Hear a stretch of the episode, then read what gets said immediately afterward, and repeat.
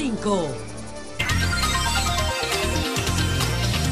Son las 6:59 minutos. Buenos días, dominicanos, dominicanas, ciudadanos, ciudadanas del mundo.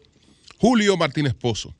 Los comentarios de los temas más importantes en el programa de mayor influencia de la radio y la televisión nacionales. Señores, quiero agradecer esta invitación. Esta invitación la hace Manzanillo Energy, Energía 2000, Fairmont y Windham Garden.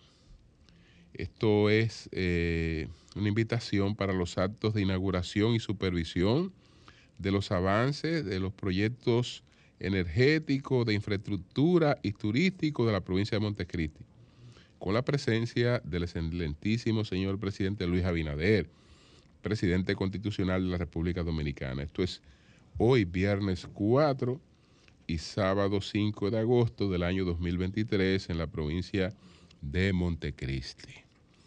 Les deseo éxito, eh, agradezco la invitación, pero eh, no puedo estar presente, no puedo estar presente eh, en esas actividades y ya me me, excusé. La del viernes, porque bueno, yo estoy presente en actividades eh, si está el programa. Yo no dejo el programa para ir a ninguna actividad, menos que esté en una parte del programa y eso. Entonces, eh, hay otra invitación, pero ya está para el lunes y es al mediodía. Ahí estaré con mi querido amigo el ingeniero de línea Ascensión al mediodía del, lunes. Vamos a ponerla, vamos a ponerla por aquí. Vamos a ponerla por aquí. Bueno, señores, miren. Vamos a ver los temas que tenemos aquí para el día de hoy. Los temas que tenemos aquí para el día de hoy.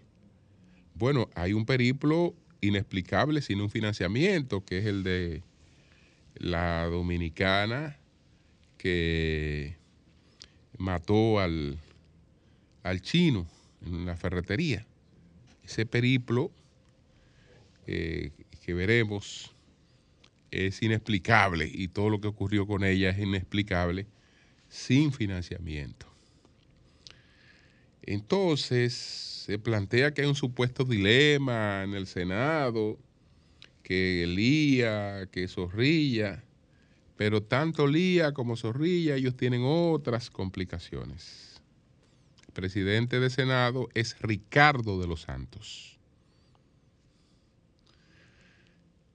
Petro parece que no leyó a Maquiavelo. Eh, esto tiene que ver con algo de su hijo. Y Rancho Arriba, que está a la deriva. Pero hay otros temas, hay otros temas. Miren, hay algo que está planteando eh, el doctor Núñez, Ramón Núñez, que fue una propuesta que surgió, o por lo menos se resaltó en la sexta reunión de seguimiento al plan de seguridad ciudadana que está encabezando el presidente Luis Abinader en la Policía Nacional, que esas son las reuniones que él realiza los lunes. En esa reunión, cuando se trató el caso de Rancho Arriba, y entonces nos encontramos con que varias personas eh, reincidentes con cuestiones de sicariato, con cuestiones de tráfico de drogas, encontraron espacios para estar en libertad, pues eh, surgieron esos y otros ejemplos. Y entonces ahí se produjo una intervención tanto del presidente como de la magistrada Jenny Berenice Reynoso. Y resaltaron una propuesta que tiene el Estado, porque está vinculado también al Ministerio Público, para endurecer el código eh, procesal penal en, en ese sentido, de que la reincidencia sea un factor para el límite de eh, las posibilidades de una persona alcanzar su libertad. Entonces hay una advertencia importante que hace eh, hoy el distinguido abogado que fue de los redactores del nuevo Código eh, Procesal Penal, Ramón Núñez, Ramón Emilio Núñez. Él está planteando lo siguiente.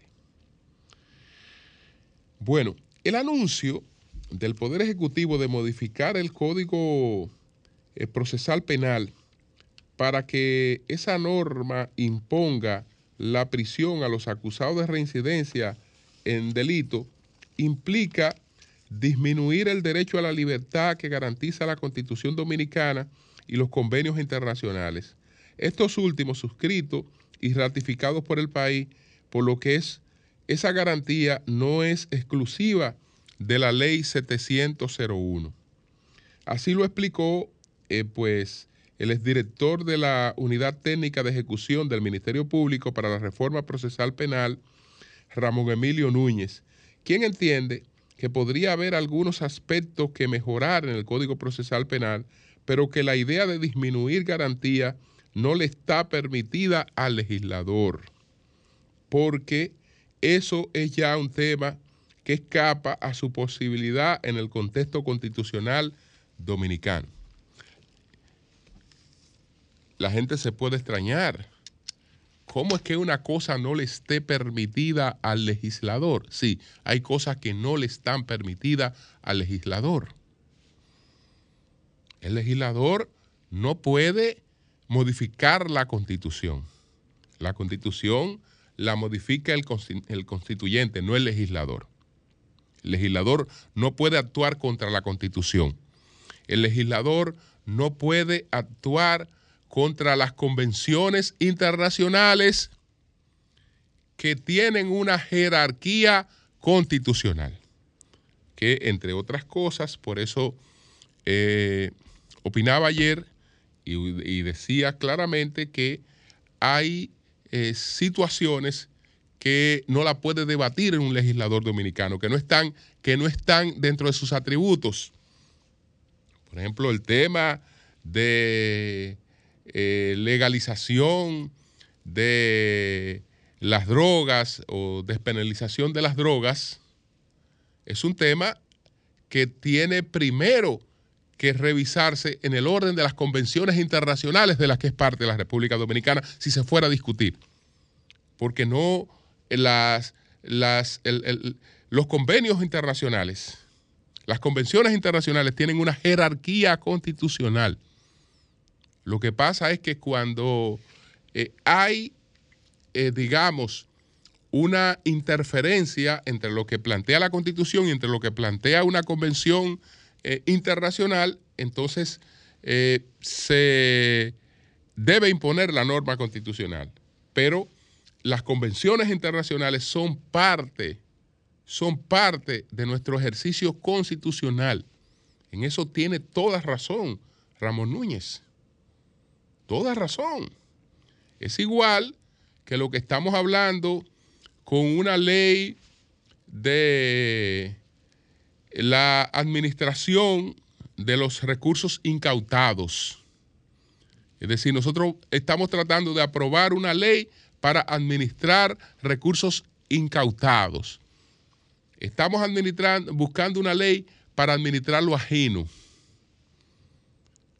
Que tenemos una constitución que dice que eh, aquí hay un respeto a la propiedad privada y la propiedad privada lo es hasta que una sentencia con el carácter de lo definitivamente juzgado establezca lo contrario, en base a aquellos casos de propiedades que pudieran ser de origen ilícito.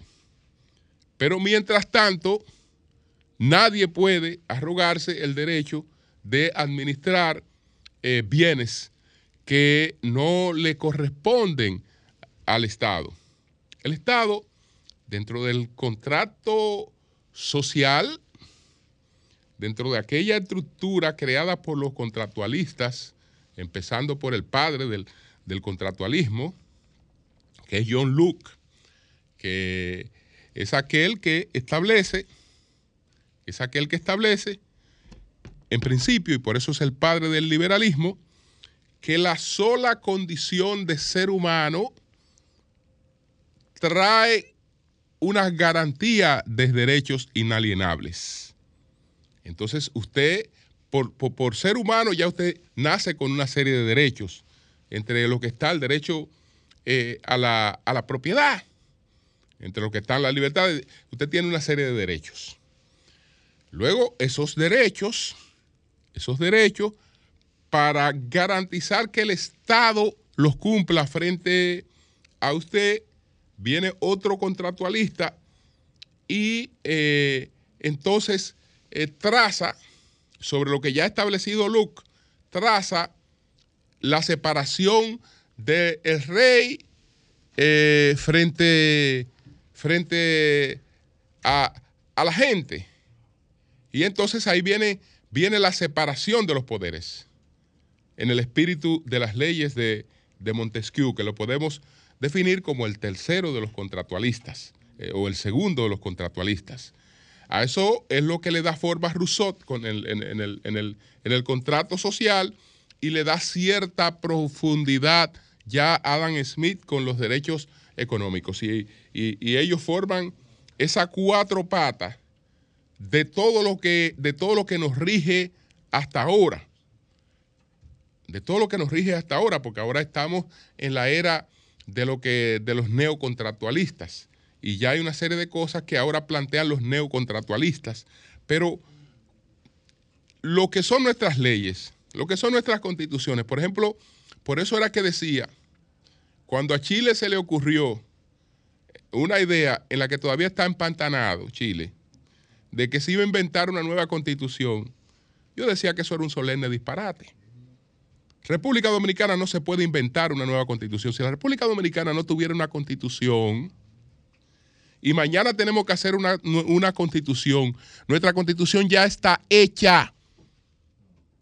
Ya está hecha.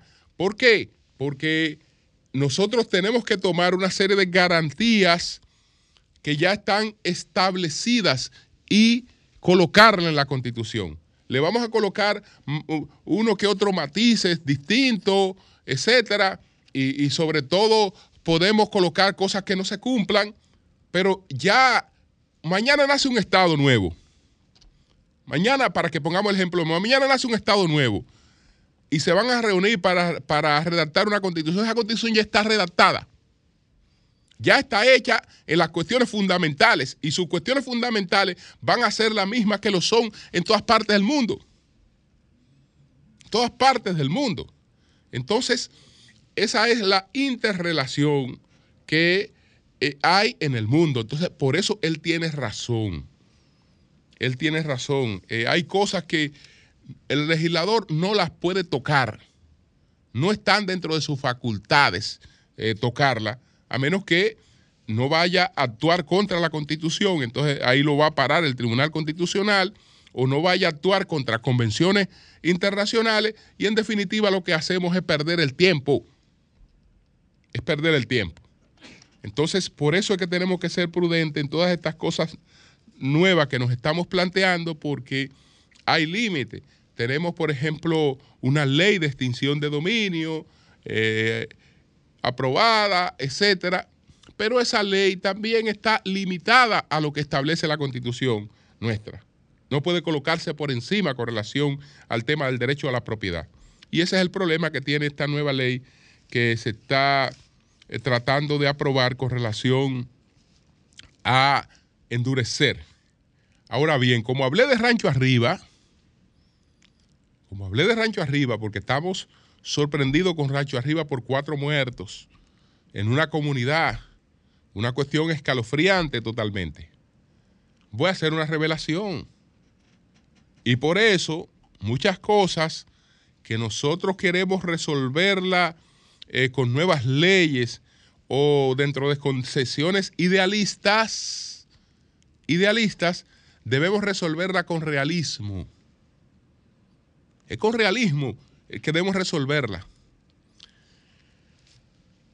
Repito que esta propuesta cobra fuerza por lo que ocurrió en Rancho Arriba. Por eso es que este tema está en el tapete. Lo del endurecimiento del Código Procesal Penal, porque ahí habían criminales, criminales en la calle. Criminales en la calle. Porque una gente que ha participado en sicariato, que ha participado en narcotráfico, etcétera, eh, se supone que no califica para una, una libertad. No califica para una libertad. Entonces, ¿qué pasa en Rancho Arriba? Rancho Arriba es el municipio, uno de los municipios más productivos del país. Uno de los más, de los más productivos del país. ¿Y qué vamos a dejar que ocurra con Rancho Arriba? Que Rancho Arriba se convierta en eso que, que ocurrió esta semana. Ustedes saben qué pasó en Rancho Arriba. Rancho Arriba no tiene fiscal. Rancho Arriba tenía un fiscal que tenía, ahí había 19 años con fiscales. 19 años. 19 años teníamos fiscales en Rancho Arriba. Ahora no tenemos fiscales. Ahí eso es un tratamiento entre la policía y otra agencia. Incluso probablemente parte de esa gente que se movía ahí se entendía. Se entendía, tenía su, su peaje para moverse abiertamente. Ahí, ahí no hay ministerio público.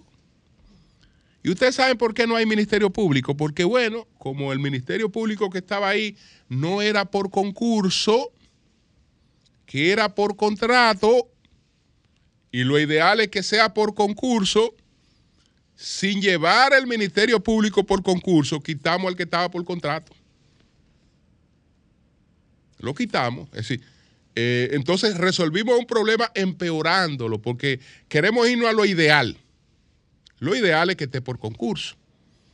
Pero si no, tenemos, si no lo tenemos por el bendito concurso y hay uno por contrato y ese está haciendo su papel, pues no podemos, no, no podemos dejar a un municipio como ese desamparado que no tenga ministerio público. Entonces fíjense que lo que estamos hablando es que, hay que modificar la ley, que hay que endurecer la ley. Cuando, cuando, cuando tenemos una falta elemental por resolver, por resolver, después de tener 19 años con ministerio público, Rancho Arriba no tiene ministerio público. El fiscal de Ocoa está a 30 kilómetros de Rancho Arriba. 30 kilómetros, es decir, Rancho Arriba debe tener una representación, debe tener un ministerio público activo. Debe tenerlo. Ah, no lo tenemos porque sencillamente el que estaba ahí era por contrato. Y no, no, no, no, por contrato no. Se tiene que ser por concurso de oposición. Bueno, pero si no, si no hemos hecho lo del concurso, etcétera, si no lo hemos resuelto por eso, entonces empeoramos la cosa y entonces eh, después estamos planteando otra cosa. Eso es lo que pasa en Rancho Arriba. Ahí donde ocurrieron esas cuatro muertes, ahí no hay ministerio público. No hay ministerio público. Es decir, ahí hemos retrocedido por querer mejorar al máximo. Entonces, por eso es, por eso hay, por eso es que, que viene lo de el realismo. El realismo no trata de buscar las soluciones perfectas, las soluciones ideales, sino que dentro del contexto dado busca siempre mejorar lo menos malo, lo menos malo. Entonces, quería eh, citar eso que estaba, hace varios días que estaba por decirlo, lo, lo, de Rancho Arriba, que por eso usted ve ahí, ahí, incluso el día que se produjeron la muerte, etcétera. Ahí lo que la gente presenció fue una discusión entre, entre dos agencias, entre dos agencias eh, acusándose mutuamente, pero cero ministerio público. Porque no hay en Rancho Arriba. No lo hay.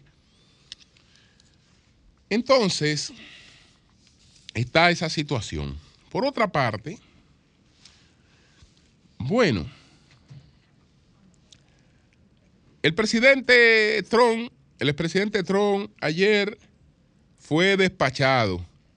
Se difundió la información de que se había dictado orden de, de arresto contra él, pero la información no era correcta. La información no era correcta. El presidente Trump está acusado de cuatro delitos graves por el fiscal especial del Departamento de Justicia, Jack Smith. Cuatro delitos graves pesan contra Trump. Y una de las cosas que yo quiero destacar es esta.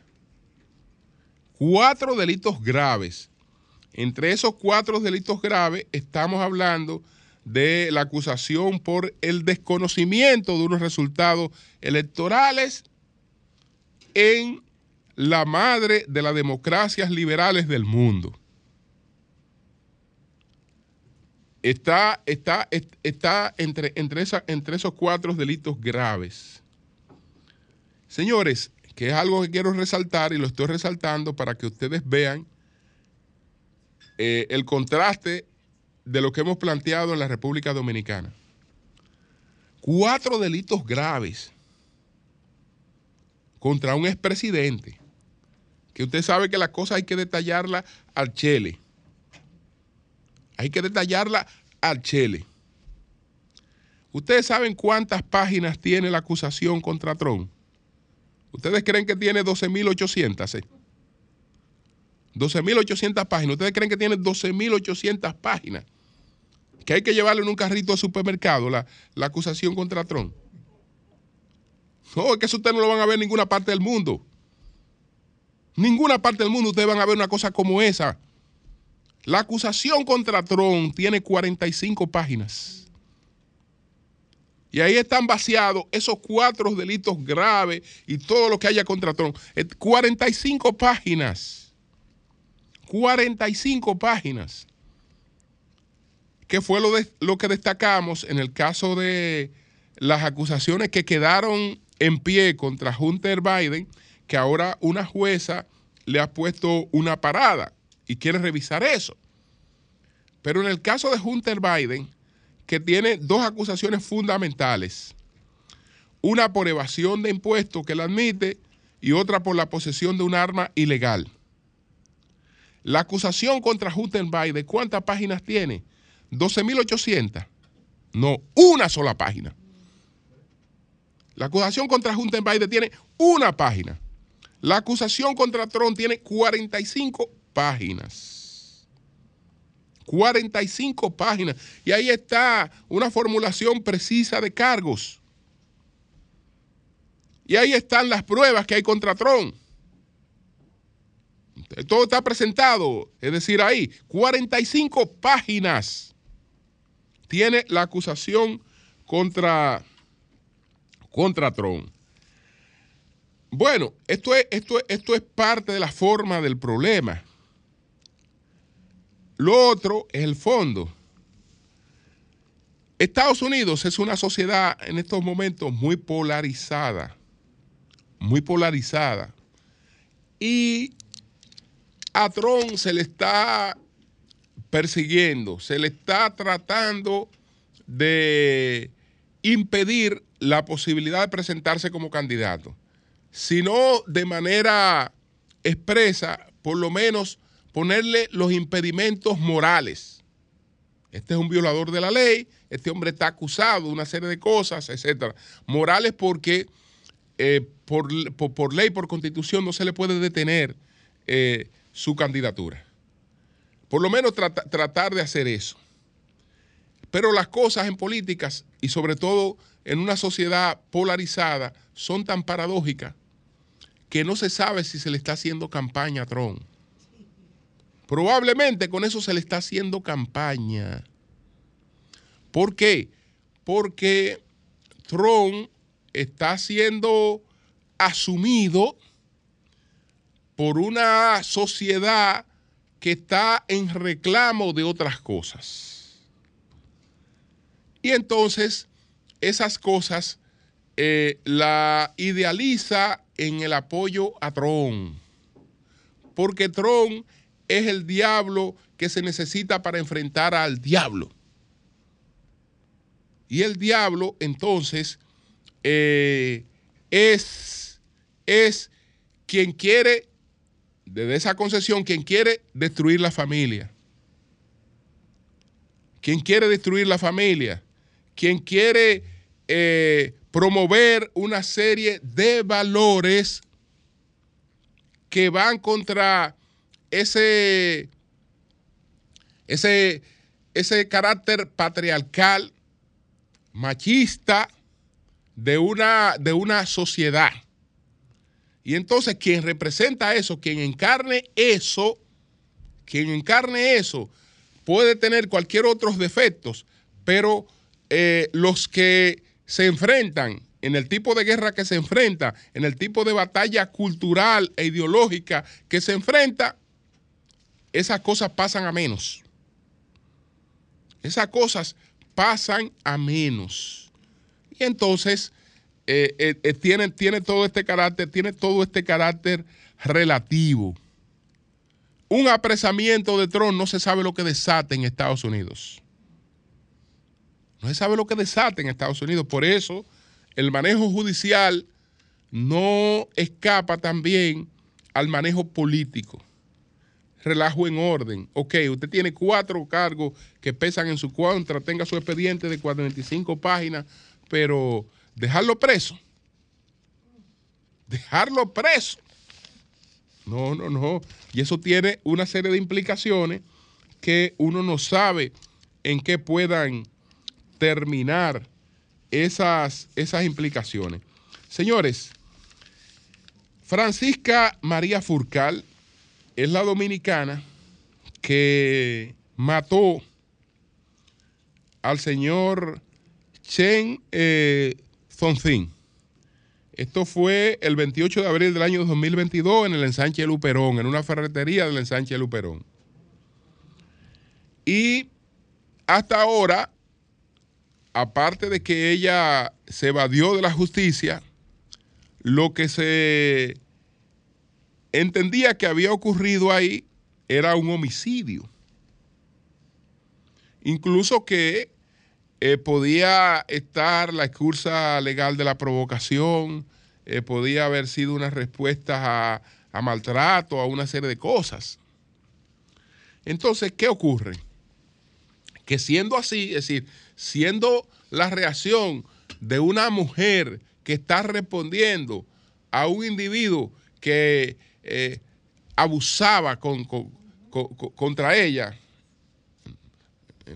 vamos a suponer que el acoso fuera de tipo, de tipo laboral, pero que se excedía contra ella, que se excedía, que eh, usaba métodos brutales contra ella. Bueno, supongámonos que la mujer, como ser humano, un día no aguantó más, reaccionó y lo mató.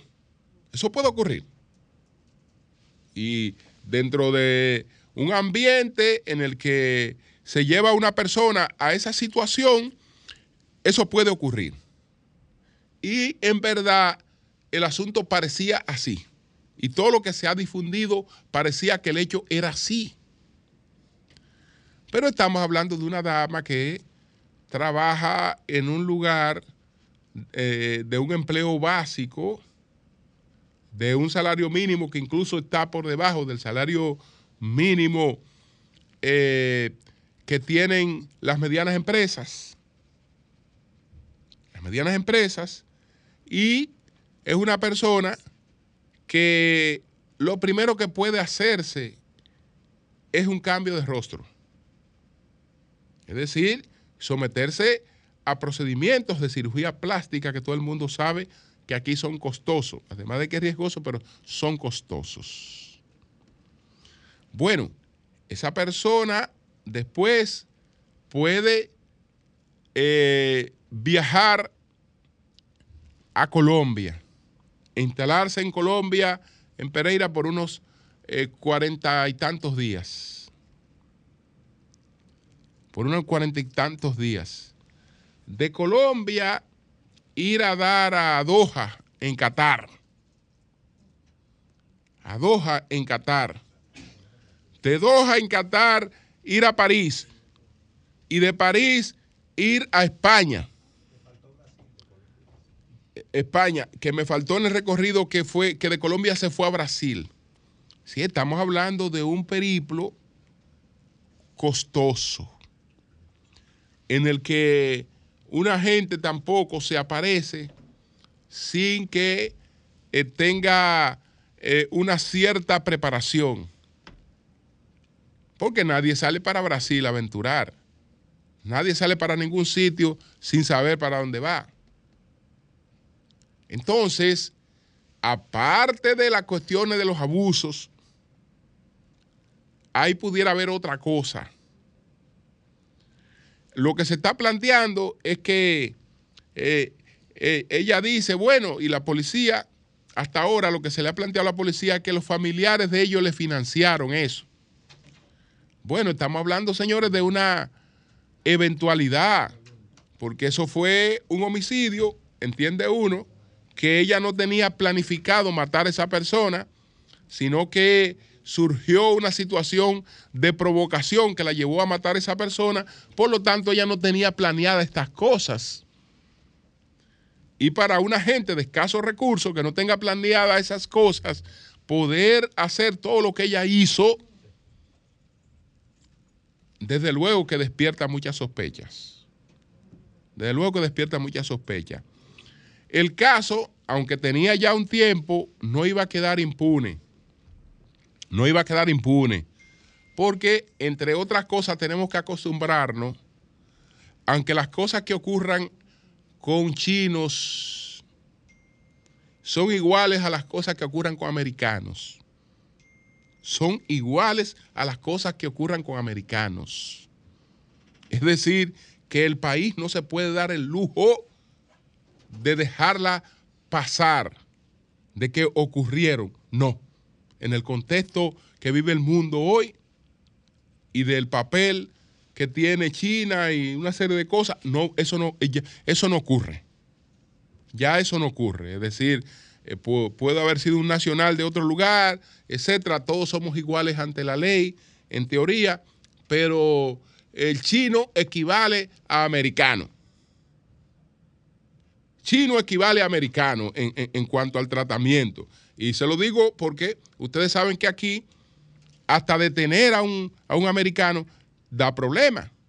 El último problema que, que, tuvimos aquí lo tuvimos porque supuestamente al novio de un encargado de negocio de Estados Unidos se le detuvo. Y era, y entonces eh, eso armó un escándalo. Al novio, al novio de un encargado de negocio se le detuvo. Entonces, la, situación es esa.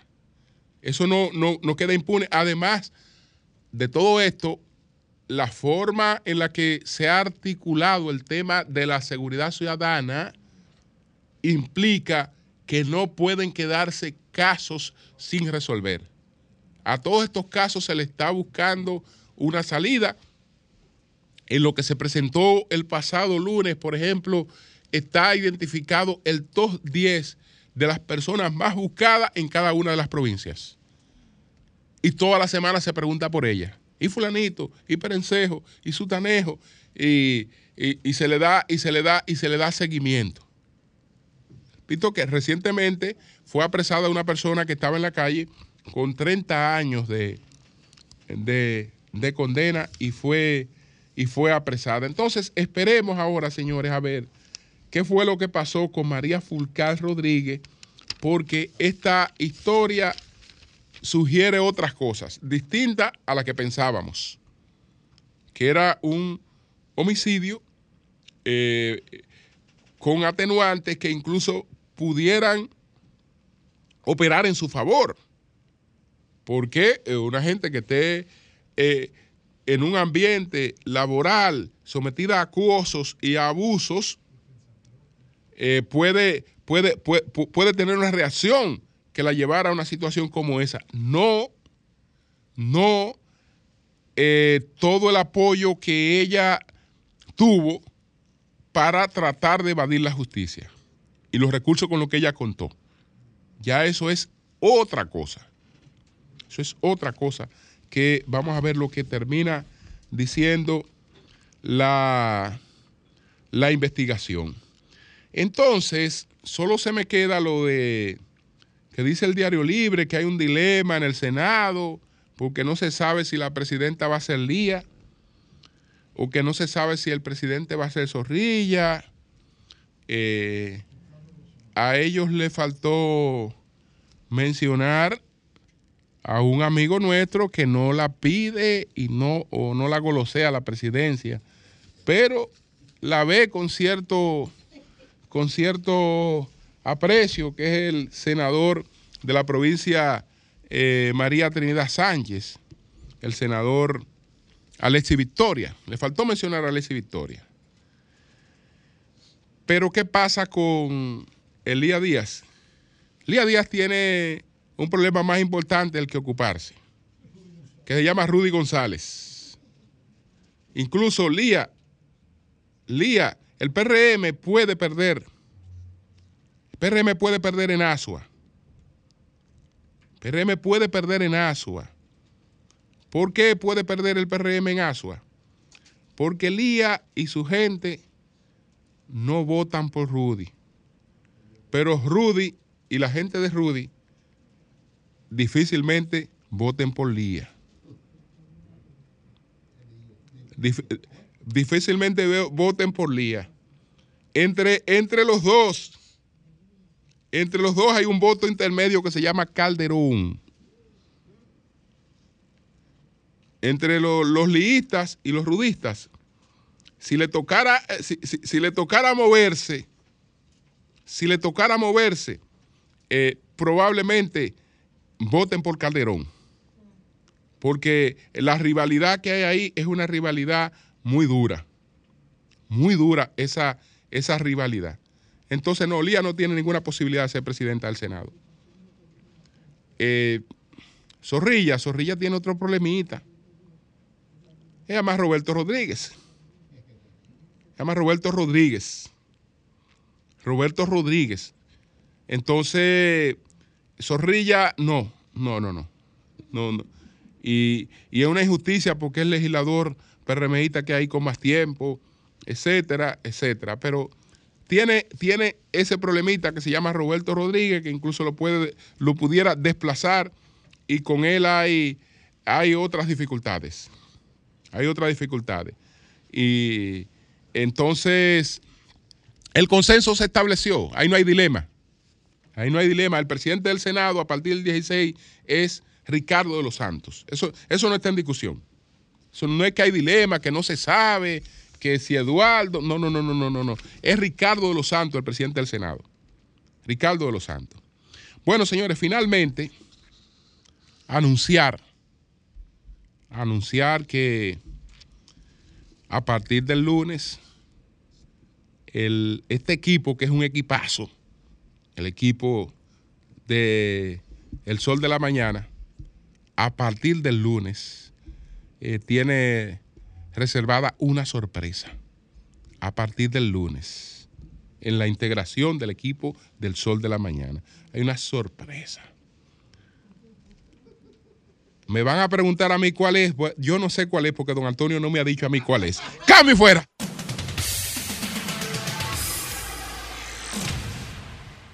¿Quién ingresa al sol de la mañana a partir del lunes? Vamos a ver qué. Que den una pista. ¿Quién entiende la gente si, si, nos ayuda a conocer eso? Buenos días, adelante. Buenos días. Sol. Sí. Eh, Yolanda Mañana. Yolanda, Yolanda Mañana. Coño, sería buena, Yolanda. Bueno, excelente comunicadora. buenos días, adelante. Buen día, Martínez Brito. Martínez Brito. Oh, Martínez Brito. Sería otro palo. Vamos a ver. Oh. Buenos días, adelante. Buenos días. ¿Quién ingresa al sol de la mañana a partir del lunes? Buenos días. Julio, mira, por lo que he visto, el que va a ingresar ahí tiene una corriente. ¿Cuál corriente? Tiene una, corriente del PLD y me suena que es Charlie Mariotti. Charlie Mariotti no, Y Charlie Mariotti es el secretario general del PLD. No, no, no. Bueno, pero. Bueno, pero. Bueno. pero, No, pero, no, Charlie no es, pero- Charlie no es, Bueno. No es, no es Charlie. Bueno. No es Charlie. No, no, no, no es Charlie, no. Pero Buenos días. hubiese sido excelente. Buenos días. Sí, Buen el día, secretario Julio. general del Ojalá. PLD. No, no, no. Ajá, sí. Buenos días. No, Charlie es Buen día, brillante. Julio. Julio, Sí. eh, simplemente decirte que yo, como ustedes todos, que nacimos en un proceso de vida. No, no, no, pero ven acá, ¿con qué el tú vienes? tema. El tema, El dime. tema, el tema. El tema, el Sí. tema es que la familia es el núcleo. ¿Quién ingresaría Pero también, ¿quién Sol de la ingresa, Mañana? ¿quién ingresa al sol de la mañana a partir del lunes? Adelante. Sigan instrucciones. Melton Pineda.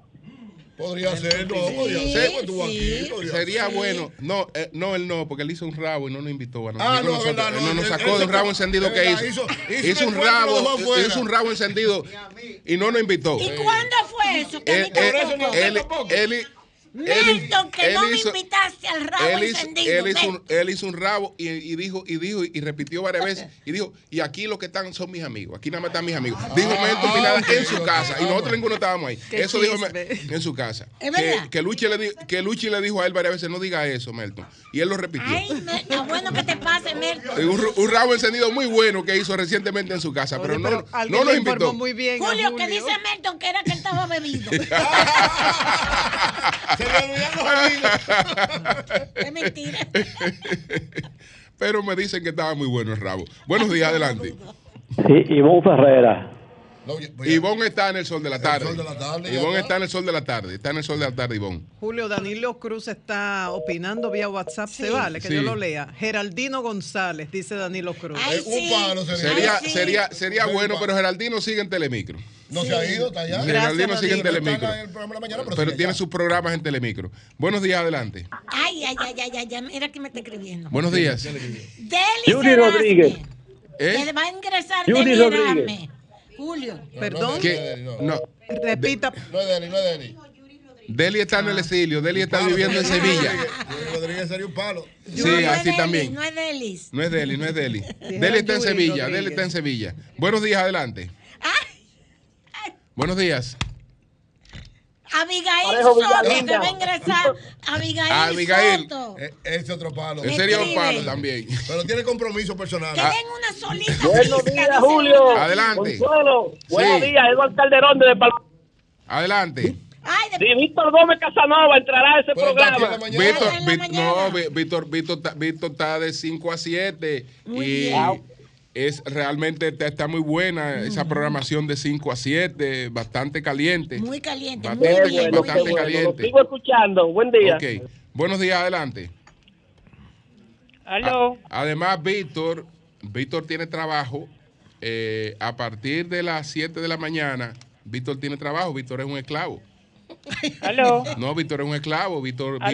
Víctor, Víctor es el gerente de Vista, del campo de gol de Vista, uno de los mejores campos de gol de, de- de la capital. ¿El de- sí, sí, entonces ¿El que está eso, eso es una esclavitud. Eso es una esclavitud porque hay que estar encima de eso todo el tiempo. Entonces, eh, Víctor, Víctor tiene trabajo, tiene trabajo y tiene, tiene compromiso de, de trabajo ahí. Dice Richard Montilla, cualquiera que no sea del PRM. Hello. Hello. Buena. Adelante. Sí, Yolanda Martínez vuelve para allá. Yolanda Martínez. Yolanda. Ay, Vuelve para Ey, allá. Ay. Yolanda, excelente. Ah, que está opinando. ¿Tú sabes quién? Oye, mete. Va, mujeres, eso está Que el bien. que viene es Abigail Soto. No, tiene compromiso, tiene compromiso. Un Bueno. saludo a Yolanda, que siempre Yolanda. buenos días, buenos está con días. nosotros. Don Julio Martínez Pozo, ¿cómo están? Bendiciones, feliz viernes social. Jairo, adelante. Todo bien. Jairo, Te la vamos, voy a vamos. dar, te la voy a dar en primicia, pero en varios minutos estoy haciendo mi investigación, tranquilo. Ok. Bye. Oye, esta, pero esta es la mejor que han llamado. Esta es la mejor. Epi Meléndez dice que es Alvarito. que Don- viene No es don Álvaro, no. No, No, no, es don Álvaro. no, es don Álvaro, no es don Álvaro, no. Don Álvaro no está, no está No, no, ya trabajando en la mañana. Y un abrazo a don Así Álvaro. es. Buenos días, adelante. Sí, buenos días. ¿Tú sabes Sí. quién? Martínez Pozo. Sí. ¿Tú sabes? Que el gobierno tiene que ser reforzado. Me luce que Vigilio va a cargo público, a Juan TH, a Juan TH. No es Juan. No, es Juan. No es Juan. Es excelente, pero no es Juan. No es Juan. Excelente, es cierto. Buenos días, adelante. Creo que es Ramón Tolentino. No, tampoco, es Ramón Rometelino. Tampoco es Ramón. Ramón está en la plataforma de Alofoque. Un saludo para Ramón. No, es- no- no es Ramón. Un saludo para los foques. No es Ramón, no es Ramón, no es Ramón, no es, no es Ramón. Buenos días, adelante. Julio, Sí. A nivel Rosario vuelve. A No, nivel de la Junta no le permiten. Sí, No, está en la Junta está muy la Junta, activa, sí. trabajando muchísimo. Está haciendo un gran trabajo en la Junta. Sería un honor. Sería un honor. Claro, Eh, claro. Bueno, Excelente periodista. Pues vamos a dejarlo ahí, vamos a continuar aquí, señores. Gracias. Pero, pero una pista Mucha- no deja la Es que audiencia. Muchas pero gracias. que una Julio, ve- pista, poco a una poco, pista. de aquí a las 11, ve diciendo poco a poco. Una género, pista voy a dar. Edad. No, una pista. Respira. Bueno, continuamos. Está continuamos. peor. Ay, José La Luz, ven Bueno. para que le ponga esta cara a los malos chistes. Es que- de. Es que no se Qué puede decir. gracioso. Es que no se puede decir. Vamos, Es no que- sabemos. ¿Tú Ay, sabes quién es? Tú tampoco sabes. Roberto Bueno. Cavada. Bueno. ¿Cómo fue? Roberto Cavada nos manda a Ay, decir si fuera Roberto ¿Qué- qué Cava, dice Roberto? Roberto. Ay, Ah, mamá. que Ro- no, Roberto No, no, está no. Nuestro muy querido Roberto. Cavada. No, Roberto está claro. Bueno. No, bueno. no es él. Pues No, continu- no es él, no es co- él. continuamos, señores. Gracias, gracias. Bueno, va- vamos a continuar aquí con los comentarios. El Buenos días. se sabe, ¿verdad, Julio? Buenos días, doña Consuelo. Sí. Muchas Ah, bueno, gracias. el martes, Ah, hermano. Sí. el martes, eh, viene, va a hablar por primera vez. Él estará aquí con su abogado. No sé si él también va a hablar, pero a responder todas las preguntas y va a hablar de una serie de cosas eh, totalmente abiertas. El abogado, el señor Miki López y el señor Miki López estarán aquí. O sea, viene Miki López y su abogado. Sí. Los dos. Bueno, la, la señora de Miki López, la. Bueno, él va a hablar, la suponemos diputada, de eso, ¿verdad? Porque Sí. una acusación contra la su esposa. sí, dice que son pugnas políticas a lo interno.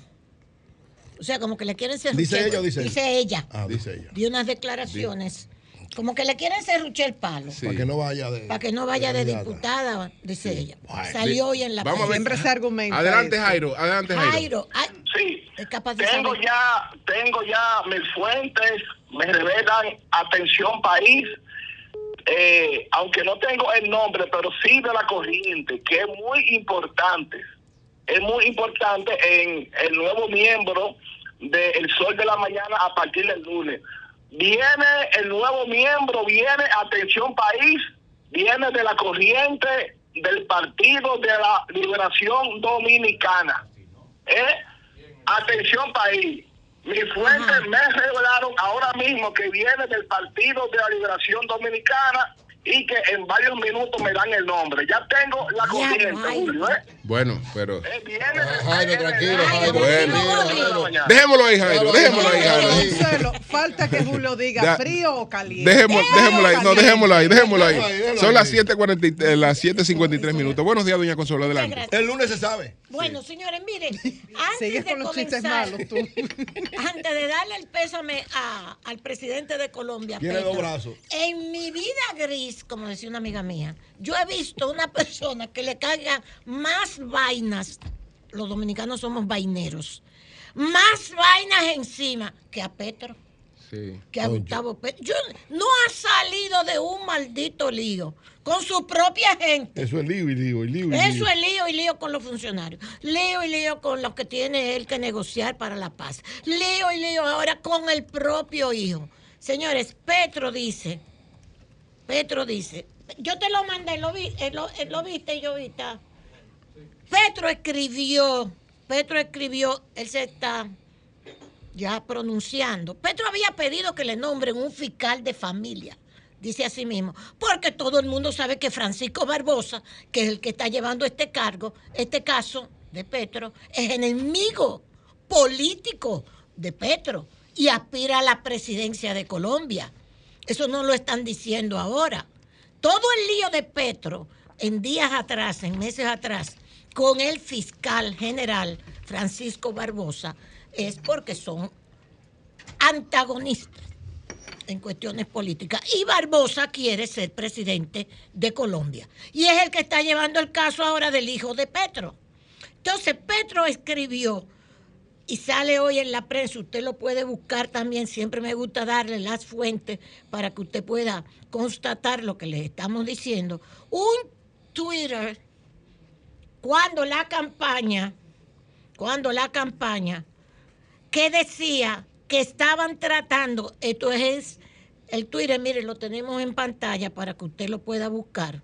El Twitter de años atrás.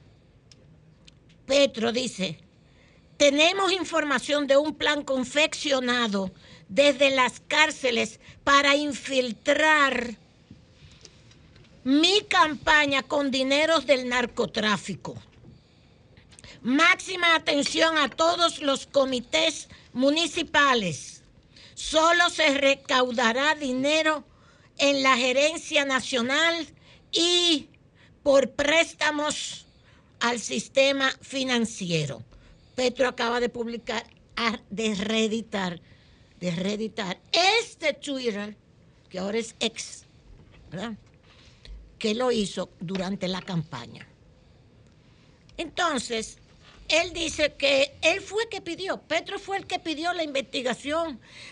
Ahora dice el fiscal que el hijo de Petro, Nicolás, está hablando y contándolo todo, ha decidido dar todas las informaciones que tiene del dinero que él se apropió y del que él utilizó o le entregó a la campaña de Petro. No dice que es a Petro, pero a la campaña de Petro. Y que lo hizo voluntariamente, dice el fiscal, sin ninguna presión. Eso se lo va a creer su abuela, porque yo no se lo voy a creer, pero su abuela se lo puede creer al fiscal que lo que está buscando es destituir a Petro. Precisamente Petro dice hoy, anuncia, ¿verdad? Anuncia que si es verdad, Petro lo dice a sí mismo, hay un titular, ante las acusaciones de financiación ilegal, si fuese cierto, este presidente se tendría que ir hoy. Eso es el mismo Petro que lo está diciendo. Todo esto es un artículo que usted puede conseguir en el periódico El País Español. O sea, Petro dice, si es verdad lo que está, de lo que Nicolás me está acusando, yo iba a decir una barbaridad, pero si lo digo, María Elena, me ve hecho un boche. No, yo me está, no, no, boche a ti, jamás, jamás, jamás. Mira, me voy a tapar los oídos. Dilo, dilo, dilo, dilo. Lo digo. Dilo. No, por eso es que a veces yo defiendo el aborto. Que por eso defiendes el aborto. Sí, No, por el hijo de Petro. Ya. Yo creo Su en. santísima. Pero qué bestia. Pero qué ser humano tan dañado. Pero, pero es posible que exista un Frankenstein como ese. El hijo de Petro. Dios mío. ¿Y qué daño fue que te hizo tu padre, muchacho? Lo peor es que hay muchos encubiertos que uno no los conoce. Así es. Y así. se pintan de otra manera y manipulan. y manipulan y se pintan y capaces después, mire este transfugismo que se está viviendo aquí en el país. Gente que no tenía nada, nada. Principalmente en ese PLD que se ve este transfugismo, que por eso Juan Bosch le dijo que no eran más que unos pequeños burgueses trepadores. Carajo, y es verdad. Eso es lo que se está viendo en ese PLD, carajo. Eso da vergüenza los niveles que han llegado. Bueno, déjame no seguir, que cada cual sabe lo que hace. El caso viene a ser que Petro dice estas declaraciones, publicó el Twitter que él había escrito durante la campaña de que querían infiltrar con dinero del narcotráfico y que había que estar alerta para no recibirlo. Él publicó, republicó el Twitter. A él le gusta escribir como a, a- Trump en Twitter. Y ahora da estas declaraciones. Petro, ante las acusaciones de financiación ilegal, si fuese cierto, este presidente, dice él mismo, tendría que irse hoy. Pero la verdad, Petro, que, bueno, que Dios te acompañe. Qué difícil es todo. Trump, la jueza, mire, la jueza que recibió a Trump se llama, oigan esto, Moxila Upa, Upayaya. Payaya. Ella es la jueza que tenía que recibirlo. Para estas preliminares, después es que viene la otra jueza, la que también es una dura, que ya ha recibido a Trump, que es Tanya Shutkan. Esa es la que de verdad, de verdad va a hacerle el, a, a- a- a a fungir de jueza en el caso de las acusaciones actuales. Son cuatro acusaciones actuales, cuatro. Esta parte, esta parte que tiene que ver con el 6 de enero. Después Trump tiene 78 acusaciones acumuladas. Desde la mujer que dijo que la violó hasta que no pagó impuestos y tú sigues y sigues y sigues. 78 acusaciones. Estas de ahora son las que tienen que ver con el 6 de enero. A mí me ha costado hacer Dios y su ayuda para entender todo este laberinto de acusaciones, Sí. que como dice Julio, nada más son 45 paginitas. ¿Ok? Así. Que a ver si aprenden Un, algo. un permisito, aquí. doña Consuelo, porque Sí, hay, un hecho lamentable. El- falleció un hermano del doctor Rafael Sánchez Cárdenas. Ah, caramba. Entonces tenemos al doctor Sánchez Cárdenas aquí en la línea telefónica para eh, los detalles de esta información Sí, sí. sobre el fallecimiento de su hermano. Buenos días, eh, Sánchez. Adelante. Sí, buenos días, Julio. ¿Qué tal? Un saludo a todos desde el sol de la mañana. Bueno, Eh, la- lamentando mucho la muerte de tu hermano, háblanos un poco de él, por favor. Bueno, Antonio hace seis años padeció un cáncer de colon. eh, que fue operado y tratado eh, con su quimioterapia y todo estaba, pues todo marchado muy bien. Cinco años y medio después, en las revisiones eh, metodológicas que siempre se siguen en estos casos, pues aparece con un tumor en el hígado, que es el que ha eh, finalmente concluido con su vida. O sea, le hizo metástasis en el hígado. Hizo metástasis. No sabemos si un tumor primario o hizo metástasis. pero Caramba. bueno, ¿Qué, y, qué edad, ¿Y qué edad tenía Antonio? 64 años. 64. Eh, Antonio fue, bueno, eh, estomatólogo, graduado de la Pucamaima y luego del Darío Contreras, cirujano maxilofacial, que ejerció la dirección de cirugía de la Estrella Ureña por muchos años. Y, y bueno, un hombre de cualidades extraordinarias, creo que todos los del sector médico que lo conoció en su ejercicio, eh, solo puede hablar bien de, de su ejercicio profesional, de su integridad personal. Y, y para mí, pues, eh, en menos de un año, como ustedes saben, pues son dos golpes. Porque no solo era mi amigo, era también hermano, amigo y una persona especial, de manera que estamos en la familia muy afectados. Y es el primero de ocho hermanos que, que fallece. Lo sentimos mucho, doctor. ¿Cuándo a él le diagnosticaron lo del hígado? Eso tiene, eh, él llegó a hacerse ocho sesiones de quimioterapia quincenales, con una interrupción de tres meses. De manera estamos hablando de un año aproximadamente. Un Bueno, abrazo, doctor, bueno, pues, un abrazo. Lamentamos mucho toda nuestra solidaridad con la familia, doctor Rafael Sánchez Cárdenas. Muchas Antonio- gracias, muchas gracias. Antonio Sánchez Cárdenas, ha fallecido, hermano de Rafael Sánchez Cárdenas. Él es también médico especializado. Bueno, pues continuamos, doña Consuelo. Sí, entonces Trump de 77 años se declaró ayer, jueves, no culpable de los cuatro cargos. Son cuatro, los de ahora, los de ahora, ¿ok? Conspiración para defraudar a Estados Unidos, conspiración para obstruir un procedimiento oficial, obstrucción e intento de obstruir un procedimiento oficial y conspiración contra derechos. Ese es uno de los más interesantes. Yo les hablé de ese porque lo busqué. Eso de conspiración contra derechos es que al él plantear que le habían hecho fraude, estaba diciendo que no reconocía los votos de las personas que habían votado por Biden. Y es un, un derecho que se estableció en la reconstrucción después de la guerra civil norteamericana. Es algo interesantísimo. Por eso yo le digo a los abogados dominicanos que le den seguimiento a esto que está sucediendo en la justicia norteamericana con el caso de Trump, porque están apareciendo cosas que a mí me parecen que son inéditas, que son desconocidas e interesantísimas.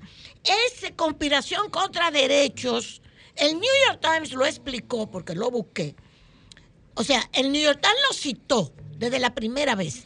Yo busqué que era la conspiración contra derechos y explicaba eso, de que es un derecho que desde desde la finalización de la guerra civil norteamericana apareció para que los blancos no pudieran quitarle el derecho al voto, total no se lo dieron, a los negros norteamericanos.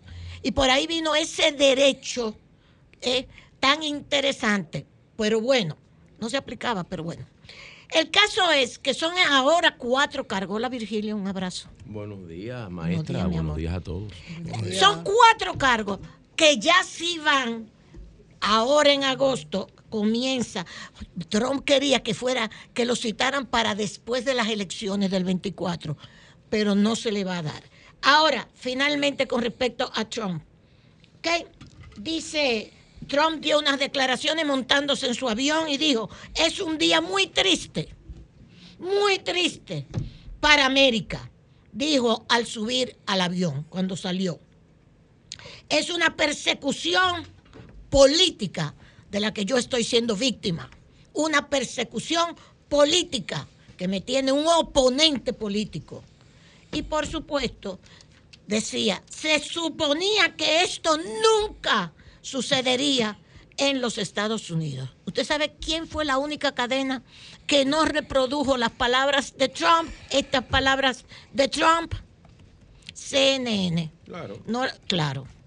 mire, mire los detalles que se están viendo en este caso. Dice el mismo periódico que la única cadena que no reprodujo las palabras de Trump al despedirse ayer, cuando subía a su avión, a su jet, fue la cadena CNN. Y por supuesto, vuelvo y les digo que Trump trata de alargar el proceso para después del 24. ¿Cuál es la respuesta también que se le está dando a todo esto que está sucediendo? ¿Dónde está la justicia para juzgar a Hunter Biden? Es la forma que también le están respondiendo. Todos los negocios de Hunter con su papá eso sale ayer también. ¿Ok? Todos los negocios de Hunter cuando su papá era vice, con los ucranianos, con los chinos, que hubo uno que fue ya en esta misma semana, tuvo que ir a declarar al Congreso, este señor se llama Devon Archer, tuvo que ir al Congreso a decir, porque era socio de Hunter, que cómo fue la participación de Biden, padre, Joe Biden, cuando fue vicepresidente. Y él dijo, sí, él, oígame esto, él se prestaba para aparecer en los sitios, para llamar por teléfono a Hunter y decir que él estaba ahí cuando Hunter se reunía con los chinos o con los ucranianos, con los socios, para que supieran que el vicepresidente estaba ahí. Pero él no hizo ningún negocio, él, el vicepresidente. Entonces, los republicanos siguen insistiendo en que pueden hacerle un juicio político que se le debería hacer con los argumentos que ellos tienen al presidente. Finalmente, Julio, yo quiero que me digan esto, porque esto es delicado. Hoy aparece en la prensa y desde ayer está apareciendo en la prensa Aeropuerto de Bávaro informa, venderá acciones a empresas e inversionistas de la zona este. Eso no se había resuelto, la cuestión del aeropuerto de Bávaro, con una ya decisión de la Suprema Corte. Bueno, y entonces ahora ellos insisten, ayer hubo una publicidad grandísima de quiénes son los accionistas y los accionistas de fuera. Porque lo que me da miedo es que eso se debería aclarar para que no caigamos en un default de que estamos vendiendo, estoy hablando sin conocimiento de causa, ¿eh? puedo retirar todo lo que estoy diciendo.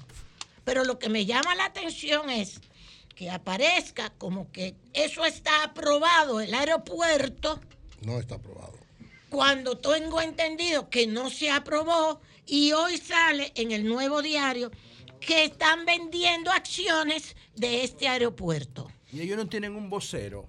Ellos no tienen un vocero ese proyecto. Dice que el presidente del grupo Abris, Abraham, fue Abraham Hasuri, informó que los ejecutivos del Aeropuerto Internacional de Bávaro están abiertos a recibir la entrada de grupos locales como accionistas empresaria- empresariales y también de personas de la comunidad. El mismo Abraham.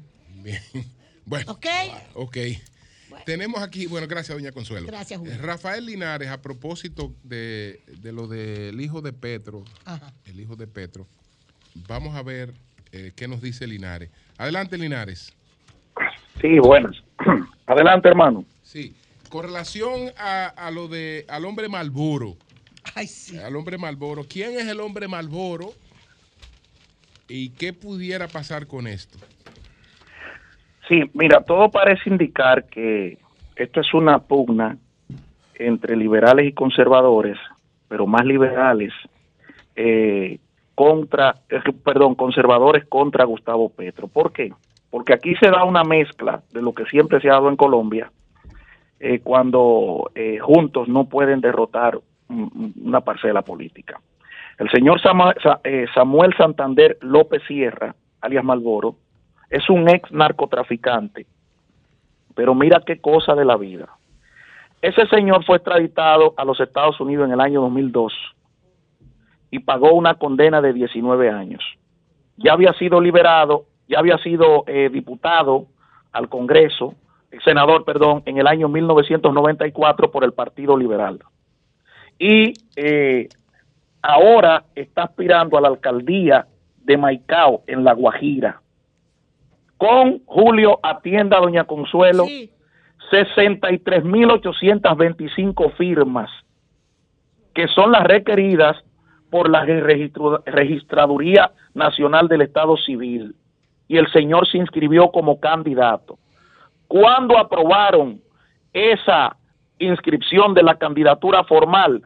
Ayer, jueves 3 de agosto, precisamente cuando el fiscal Burgos lanza el eh, comunicado o lanza el interrogatorio, parte del interrogatorio que le hace a Nicolás Petro, hijo de Gustavo Petro, y que él admite que sí, que recibió dinero del ex narcotraficante. Estamos hablando claramente de una eh, financiación, de una campaña electoral proveniente del dinero ilícito, el narcotráfico. A mí no me sorprende que haya sucedido en la campaña electoral de Petro, porque Petro, con el permiso de muchos, porque entienden, eh, permiso de muchos, lo que, lo, lo que creo, Petro nunca debió ser presidente de Colombia. José La Luz está ahí, sabe muy bien que es un gran estudioso de estos temas de narcotráfico. Lo que pasó en Bogotá en el año 1985 a cargo del M-19 y con el La financiamiento, toma de la Suprema Corte de Justicia.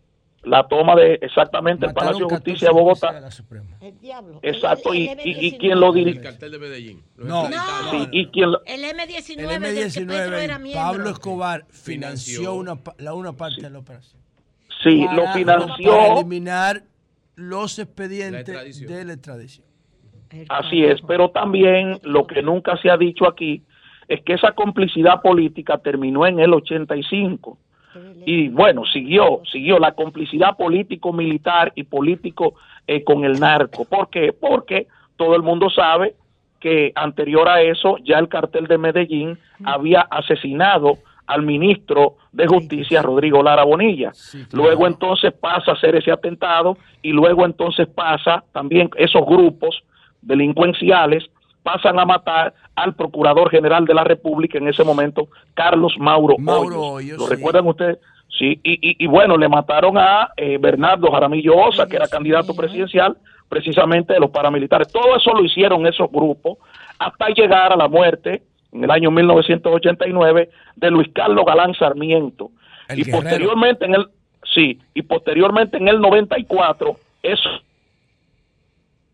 94 es. Ay, carajo, se fue. Vamos a ver, Bueno, el, el tema es que Luis Carlos Galán era el presidente del nuevo liberalismo y ese era el partido por el cual Pablo Escobar llegó al Congreso.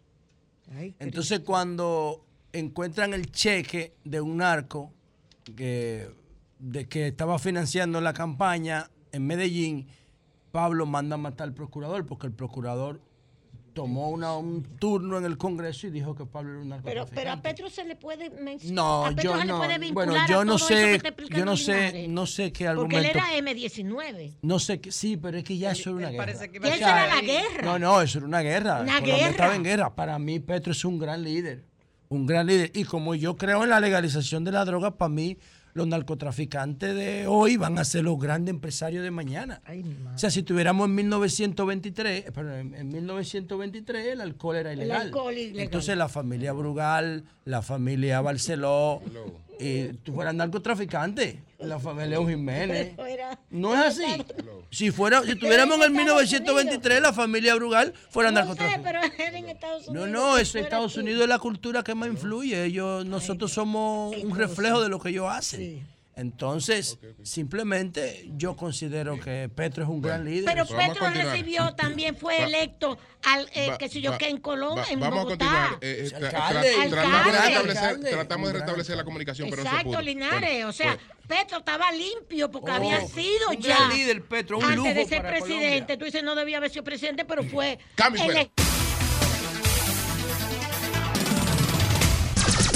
Son 106.5. Con la idea que, te- que estaba expresando Linares. Adelante, Linares. Linares. Sí. Ok. Sí, adelante, hermano. Eh, bueno, lo que- la, la idea que decía sobre, estabas terminando la idea de sobre Petro.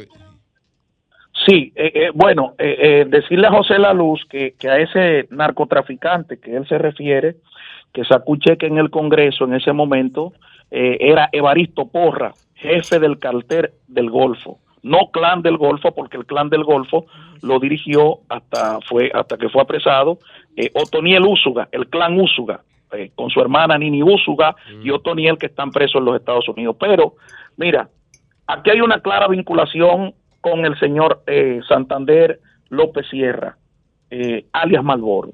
Pero hay que, hay que destacar que el señor alias Malboro, ex narcotraficante, condenado a 19 años en Estados Unidos, ya ha sido admitido por un organismo oficial de Colombia para que él participara, para que él participe como candidato específicamente en la zona de Maicao, La Guajira. Es decir, que si él dio el dinero, como dice Nicolás Petro, el hijo, porque fulano Sí. de tal me dio el dinero, ya podía haber estado lavado limpio ese dinero. Bueno, ya esa parte la tendría que investigar la fiscalía si el dinero que Malboro le entregó a, Me- a Petro era limpio. limpio. Sí, ya. Pero ya, eh, eh, doña Consuelo, este hombre viene, este hombre viene eh, buscando firmas desde principio de años y ya ha logrado 63 mil firmas, oiga, 65 mil firmas prácticamente para inscribirse como candidato. Es decir, que ya Malboro ha vuelto a la política. Señores, estamos hablando de un fenómeno, José Lalu, estamos hablando de un fenómeno. Pero un eh, tipo que dura pero 19 es que años preso. Barbosa, Barbosa, el fiscal, es enemigo político de Petro, que quiere ser candidato a la presidencia. Sí, lo, pero lo que pasa es que cuando usted se va al pasado de Petro y usted se va a lo que ocurrió, señores, Colombia, eh, ¿en qué se estaba debatiendo Colombia recientemente cuando ganó Petro? O sea, liberales y conservadores fueron desplazados porque ya la población colombiana no creía en los partidos políticos, porque esa lucha, esa pugna interna de partidos liberales con el, con el del Partido Liberal con el conservador llegó a que grupos se dedicaran a financiar, a recibir financiamiento de los paramilitares y el otro a recibir protección de las FARC. Es decir, ese control y esa disputa territorial en Colombia la promovieron los partidos tradicionales y eso es lo que le da sentido a Petro para llegar a la presidencia de la República. Pero ojo, no era que Petro, Julio, era lo mejor que le pasaba. Este niño, su hijo, ya ha tenido un- una cierta conducta cercana a narcotraficantes, principalmente en el área del Caribe. Eh, ya la fiscalía le había dado seguimiento por un asunto ya prácticamente político, no se le podía vincular y finalmente ahora la cuerda, fro- la cuerda floja la tiene Gustavo Petro. Yo pienso que aquí hay una pugna política, que hay una pugna política entre grupos y que ese señor López Sierra, un ex narcotraficante, lo único que Bueno, se cortó otra vez uno, pues ya lo dejamos ahí, lo dejamos ahí. Cambio fuera.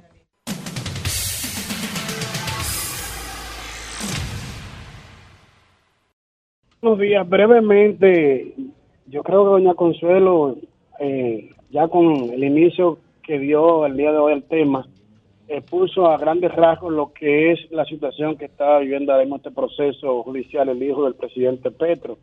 Y el amigo Linares, que por cierto, Julio, la última vez que lo vi coincidimos allá en la Universidad del País Vasco, en San Sebastián, donde estábamos haciendo un curso hace aproximadamente cinco años. No he vuelto a saber de él. Le mando un fuerte saludo y un fuerte abrazo por aquí. Miren, ustedes saben que tengo una hija colombiana. Yo voy todos los meses a Colombia. Allá en estos últimos siete años yo he hecho una gran amistad allá con líderes políticos, empresariales, militares.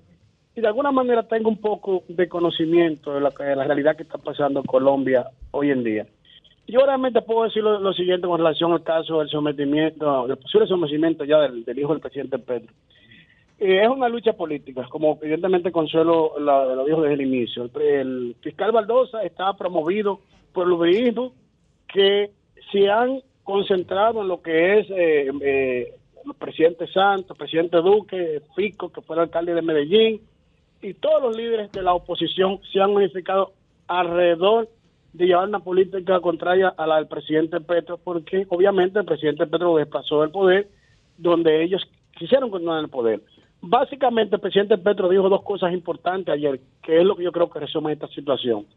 Ayer una periodista muy conocida de Colombia dio una información diciendo que el hijo del presidente, en las declaraciones que ofreció ante el Ministerio Público, habría admitido que el presidente tenía conocimiento del recibimiento de fondos ilegales para la campaña, que fueron recibidos evidentemente por el señor Malboro, allá en la zona del- de la costa del Atlántico de Barranquilla, y que es una persona, como había dicho ya eh, Linares, eh, es, es narcotraficante. ¿Qué pasó? Esta periodista borró el Twitter ayer y el presidente, que no quiso mencionar su nombre para no referirse a ella, dijo un acto eh, de la reforma agraria en el sur del país lo siguiente. El gobierno va a estar hasta el año 2026, este gobierno constitucional, y no lo va a quitar fuerza alguna que no sea la del pueblo. No se recibió dinero y mi hijo, y mi hijo no lo va a decir porque eso no sucedió. No puedo decir, dice el presidente Petro, lo que hay detrás de todo esto, porque como jefe de Estado uno tiene que ser moderado. Pero en algún momento yo voy a ofrecer qué es lo que trae detrás de todo esto, evidentemente refiriéndose al fiscal y a la gente que está detrás de él. Pero ¿qué sucede? La constitución política de Colombia ya puso fecha y fin al mandato del fiscal. Ya el presidente sometió una terna hace tres días, como establece la constitución política. Tres mujeres van con experiencia a esa posición. De una terna que debe elegir la Suprema Corte de Justicia de Colombia. Será hasta el mes de febrero donde estará el actual fiscal. Ahí termina su periodo constitucional. El presidente lo que quiere ya es darle esa continuidad y que sean, y que sean independientemente de lo que suceda ahora, estos nuevos fiscales, estas nuevas fiscales, que son tres mujeres las que están propuestas, las que lleven el caso, porque él entiende, y así lo entiende una gran parte de la población colombiana, que el caso, como decía doña Consuelo, es político. Y yo concluyo diciendo lo siguiente, esto no va a pasar de ahí, el hijo del presidente no va a implicar al presidente, si ya ha admitido que sí ha recibido los recursos, obviamente, de esa persona, pero, pero que estos recursos, si fueron a la campaña, no eran de conocimiento del presidente, que es de donde ahí implicaría al presidente. Esto él no lo ha dicho, ni lo va a decir. De manera que eso va a quedar hasta ahí. Lo que pasa es que ustedes saben que el uribismo tiene una gran influencia en lo que es la población colombiana, a tal punto que los últimos dos presidentes, Duque y Santos, fueron puestos por el presidente Uribe. Y los dos, por cierto, lo traicionaron y terminaron enemigos de él. Pero se han unificado y se han aliado alrededor de esta situación. De manera que eso quisiera a ver, de- decir hasta este momento como un humilde aporte a toda la teleaudiencia del Sol de la Mañana. Bien, no te, no te y olvides de un aspecto que no lo pude tratar hoy, pero ahí hay una situación de resentimiento entre padre e hijo. E hijo, sí, Hay una situación de también, resentimiento. también. Porque Petro dio unas declaraciones Sí. imprudentes, Sí, en principio es verdad. totalmente imprudentes, y con una persona que está sujeta a negociación, eso es peligroso. Es verdad. Totalmente imprudente. Hay una situación de resentimiento, es decir, no, no es una relación de padre a hijo realmente. Cuando Petro dijo, la que hay yo ahí. no lo crié. No, exactamente. Yo hay no una lo, situación es de, a Nicolás, yo no lo crié. hay una situación Esa de, es la verdad. de resentimiento. Muy ahí. duro eso. Hay una situación de resentimiento. Bueno. Hay, hay hijos que han salido malos, Hunter Biden y ese. Bueno, cambio y fuera. Bien, señores, Jorge Rolando Bauger está con nosotros. Buenos días, Jorge Rolando. Buenos días, Julio. Buenos días a todo el panel. Buenos días al país. Qué bien me siento. Y me voy a permitir expresar algo que puede eh, sonar a nepotismo porque es un, retur- un rotundo nepotismo. Hoy cumpleaños mi querido hijo. Ah, 4 de agosto de 1980, fecha que tocó el país el huracán Allen. De ahí deriva el, el nombre. Y fue el Jorge inicio- Allen Bauer. Correcto. Fue el inicio del crecimiento de la familia Bauer en el Caribe. Así que, Allen, hijo, te amamos. Tu familia te ama. Eh, disculpen. Qué bueno, qué bueno, qué bueno. No, qué bueno, qué bueno. Pues adelante, adelante. Bueno, eh, si como formador alguien me dice, ¿puede un jugador de fútbol cambiar el destino futbolístico de un equipo? Yo le digo, no. Ahora, si me formula la pregunta de la siguiente manera, ¿puede Messi cambiar el destino futbolístico de un equipo como el Inter de Miami? Le digo que sí. Vamos a hablar de eso, pero miren, la transculturación ha llegado a la Florida. Y la canción que los argentinos le dedicaron a Messi, muchachos, se americanizó. ¿Y cómo suena? Nos auxiliamos de los profesionales del sonido del sol de la mañana y escuchen, muchachos. Mercy París. Muchachos, el sueño ya se hizo realidad. Bienvenido Leo Messi. Este es tu nuevo hogar,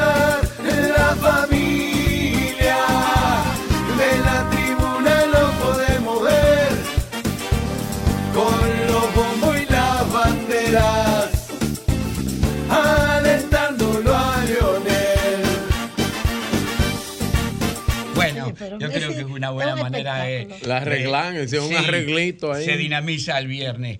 Leo Messi, 480 millones de seguidores en Instagram.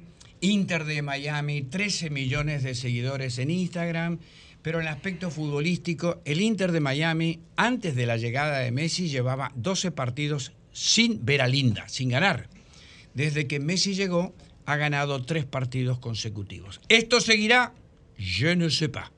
Pero lo cierto es que el domingo el Inter de Miami viaja a Texas a enfrentarse al Dallas y ni bien se conoció el resultado del sorteo en este estadio de Dallas que tiene un nombre de una pizza, no lo voy a decir para que no suene comercial, las eh, capacidades de la entrada se agotaron en 30 minutos. Es verdad que es un estadio relativamente pequeño, pero es un verdadero fenómeno al cual el sol de la mañana no puede dejar de mencionar. Ese es el número uno y, y hay cosas del fútbol don Jorge, nacional. don Jorge, al final se, se ha especulado eh, con el, el Inter de Miami, parte de, lo- de los accionistas, los dueños, es David Beckham o él es simplemente el relacionador público, la cara del Inter. ¿Qué hace David Beckham ahí? Porque yo- eh, se ha especulado mucho con eso. Eh, los cuartos Sí. lo ponen eh, la familia más. Ok. Los hijos de este empresario cubano. Cubano, claro. Exitoso. Parte del dinero y de la sapiencia y las relaciones futbolísticas eh, hay que atribuírsela a David Beckham. Ok. Un hombre exitoso e indudablemente el hecho de tener mucho dinero no significa que se tiene conocimiento.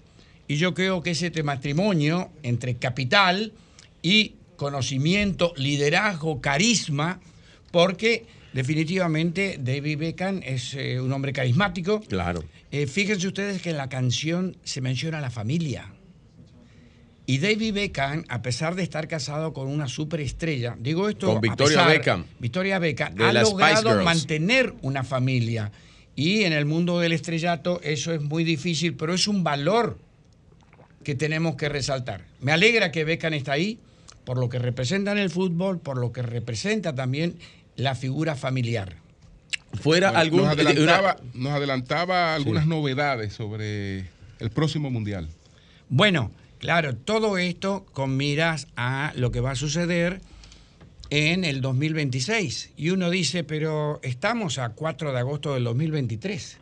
Sí, pero en seis meses comienzan los partidos preparatorios que van a conducir al exótico Mundial de Fútbol 2026 que se va a realizar por primera vez de manera conjunta en tres países de Norteamérica, Canadá, México y Estados Unidos, con una particularidad.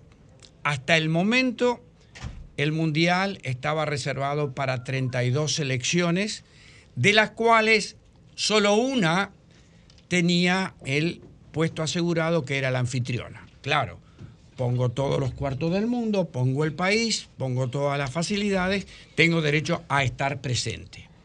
Y en este Mundial del 2026, los tres que van a estar presentes sí o sí son México, Canadá y Estados Unidos. Tres países de CONCACAF que automáticamente, al ser 48 los países, amplía las posibilidades para que más países de nuestra área, CONCACAF, puedan aspirar a participar. Ustedes dirán, después de México, Canadá, Estados Unidos, quienes están en el escalafón futbolístico de Centroamérica, Costa Rica, Guatemala, Panamá, Honduras, Jamaica, Trinidad y Tobago, y por qué no República Dominicana. Pero para eso se necesita trabajo, trabajo, ideales, planificación, recursos económicos, recursos eh, eh, humanos. Y me voy a permitir recordar una frase que, que- que es, que va a aplicar a lo que viene a por continuación. Aquellos que quieran ir rápido, caminen solo. Aquellos que quieren ir lejos, caminen acompañados. Y nuestra federación, el pasado 23 de enero, recibió de parte de exitosos empresarios del sector privado un regalo de Navidad con atraso. Se constituyó una comisión de apoyo a la selección nacional conformada por el ingeniero Manuel Estrella, por Ramón Hipólito Mejía, por el señor Corripio y por un joven empresario francés. Durante estos seis, siete meses se iniciaron gestiones y lógicamente incluido el presidente de la Federación Dominicana de Fútbol, que dicho sea de paso, ha tenido logros importantes. Ese es Rubén García. Rubén García de Puerto Plata. Exactamente, que a propósito, a propósito, veía esta información de Natael Pérez Neró. Un gran periodista. Sí, que dice que a seis meses de las elecciones donde se buscaría la reelección de Rubén García, pues vive el momento más bajo de una gestión eh, que llegó eh, con la encomienda de recuperar la deteriorada imagen de la Federación Deportiva. Y entonces aquí habla justamente del tema de la renuncia de Manuel Estrella y de Ramón Hipólito Mejía. ¿Por qué están renunciando ellos? ¿Qué es lo que pasa? Bueno, eh, trabajar en equipo es, es difícil. Es difícil porque todo el mundo quiere eh, tener un protagonismo. Pero para una obra de la magnitud de llevar a, una, a un país a un mundial de fútbol se requiere de unión, de saber qué tipo de iniciativa puede tomar cada una de las personas y se me ocurre pensar de que eh, ha habido miedo de perder protagonismo. Porque en ningún momento se tomó en cuenta las iniciativas de esta comisión y en ningún momento se le dio seguimiento. E indudablemente estamos hablando de empresarios prestigiosos con tiempo, dice, pero ven acá, si te dedico mi talento, mis relaciones, mis recursos y tú no me contestas, para el carajo, ¿para qué, estoy, ¿para qué voy a estar? Es decir, nosotros no somos jóvenes que buscamos protagonismo, nosotros queremos ayudar.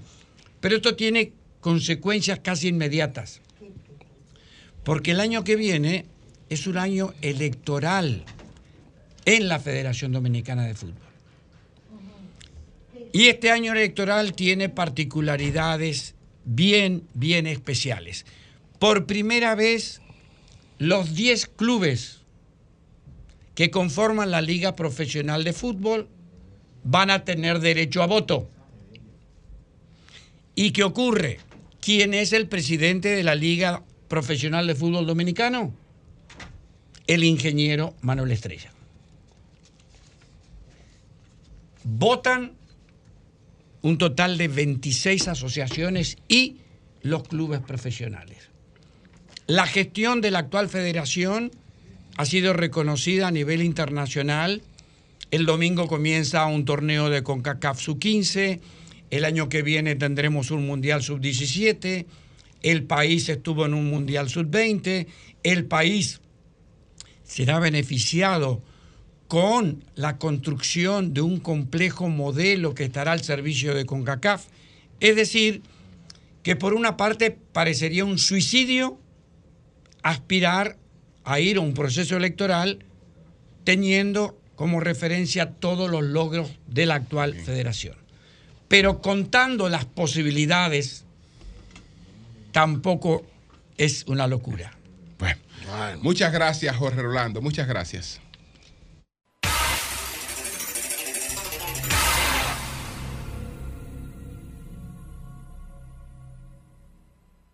El sol de la mañana. El sol de la mañana.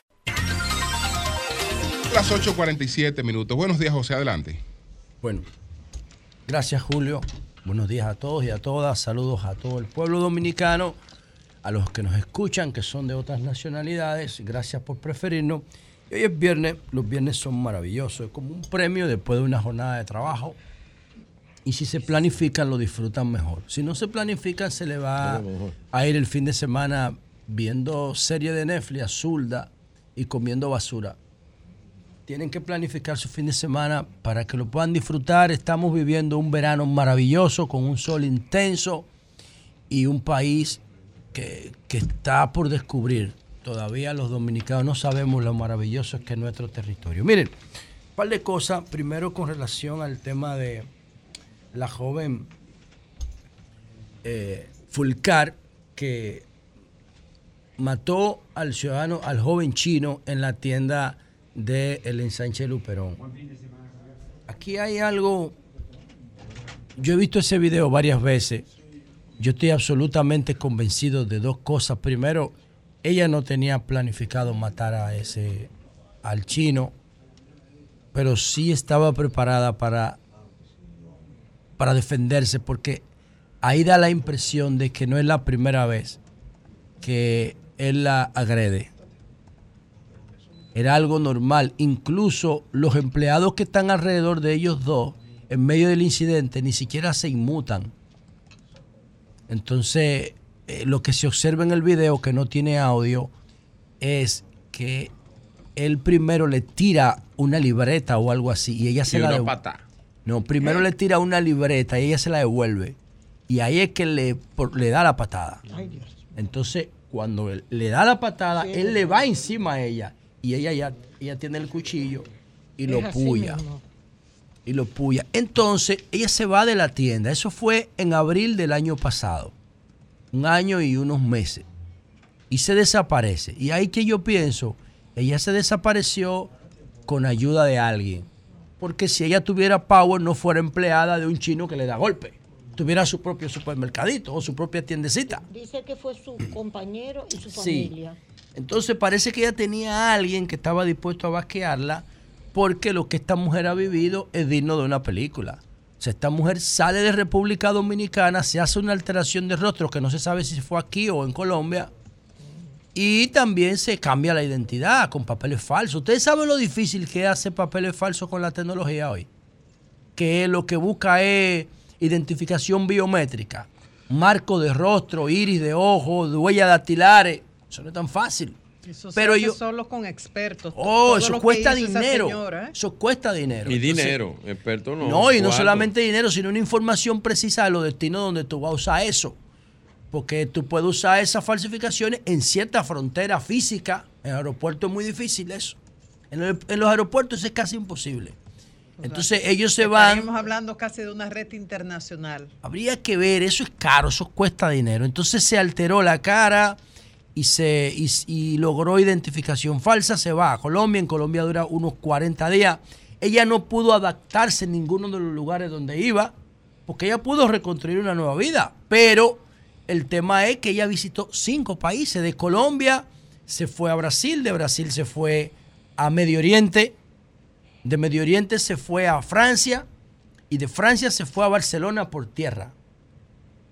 Y en Barcelona la ubicaron. ¿Y por qué la ubican? Bueno, miren señores, los chinos están haciendo en República Dominicana con la economía y el comercio, con el comercio, por ahora con el comercio, por ahora, porque no lo veo en proyectos de infraestructura así, de gran inversión de capital, de Estado a Estado, lo veo más en el comercio.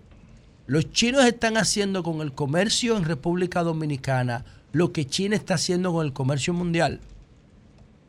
Es que los chinos se están quedando con las principales estructuras comerciales en República Dominicana. Ropa, alimentos, materiales de ferretería. Yo estoy trabajando en un proyecto de acuacultura por ahí por Boca Chica. Y le digo algo. Nueve de cada ferretería son de China ferretería, zona franca, de varilla, de tubo, de lámpara, de decoración, de todo. Nueve de cada diez, las que yo veo ahí en las Américas. Y entonces, una de esas ferreterías es donde, donde la señorita Fulcar eh, le dio muerte al ciudadano chino. Para mí eso fue un homicidio, porque ella no planificó matarlo. Si él no la agrede, no hay muerte. Ella pudo haber logrado algunas atenuantes porque su condición de mujer, porque a un hombre no le hace eso. Ella pudo haber logrado algunas atenuantes y ella decidió salir del país. Para mí, no, ella no mató a un haitiano. Si ella mata a un haitiano, un guito mata a un haitiano y está haciendo conciertos ahí tres meses después. Pero ella mató a un chino. Y los chinos aquí no tienen el mismo estatus migratorio que los haitianos. O como lo tienen los franceses de Samaná. Es otra cosa. O los norteamericanos. Es otra cosa. Entonces, ¿qué pasa? Que si el Estado no identificaba a Fulcar, los chinos lo iban a buscar. Lo iban a buscar. Entonces, hay un militar o un policía en la Embajada Dominicana de Colombia que parece que hizo bien su trabajo. Presionaron a la familia para que dijera a dónde ella había cogido y le siguieron el rastro en Colombia, en una ciudad que se llama Pereira. Pereira. Y de ahí la ubicaron en los siguientes destinos por el nuevo nombre. Es raro que a Quirinito no lo han localizado. Ellos lo han localizado a Quiririto. Ah, Claro, lo que pasa es que ellos no lo han traído porque ellos no quieren. ah, bueno. Pregúntele a No, Cifrido porque Pared. esta que ha viajado medio mundo. Claro. Se hizo una cirugía, la localizaron y a Quirinito Sí, sí, no lo sí. han localizado. Claro, entonces, bueno, el tema es Hmm. que ella está en, hace, ella está detenida en Barcelona, la van a traer, y yo creo que cuando llegue a la República Dominicana, ella va a enfrentar lo mismo que pasó con, con un caso parecido eh, en cuanto al resultado de Albuquerque compré. Más o menos creo que por ahí que anda la cosa, a menos que los chinos se muevan la familia del joven que murió y entonces logren una sentencia mayor por el tráfico de influencia, pero Tiene un atenuante. no, pero también se sustrajo del proceso, se fue. Eso es, eso es una atenuante. agravante. Es al revés. La atenuante hubiese sido si ella se queda y enfrenta a la justicia, porque el tipo la agredió Sí, primero, y ahí estaban sí. los videos, y Es por eso verdad. estoy hablando de que en términos de resultados pudiera conseguir algo igual que lo que ella logró decir que era que ella compré, quería que fue un- lo que logró Albuquerque que compré fue una vaina brutal, o sea, convirtieron un asesinato en un homicidio y le salió a Chele eso en términos penales. Entonces, vamos a ver qué pasa con eso. Ah, ahí el Estado actuó con muchísima eficiencia, repito, por el power que tienen los chinos en República Dominicana. Por otro lado, señores, miren, con todo respeto, yo quiero hacerle una sugerencia a Jenny Berenice Reynoso y al presidente Abinader en dos sentidos con relación a la operación Gavilán. Ustedes ven que la operación de ahora se llama Operación Gavilán y la anterior se llama Operación Halcón.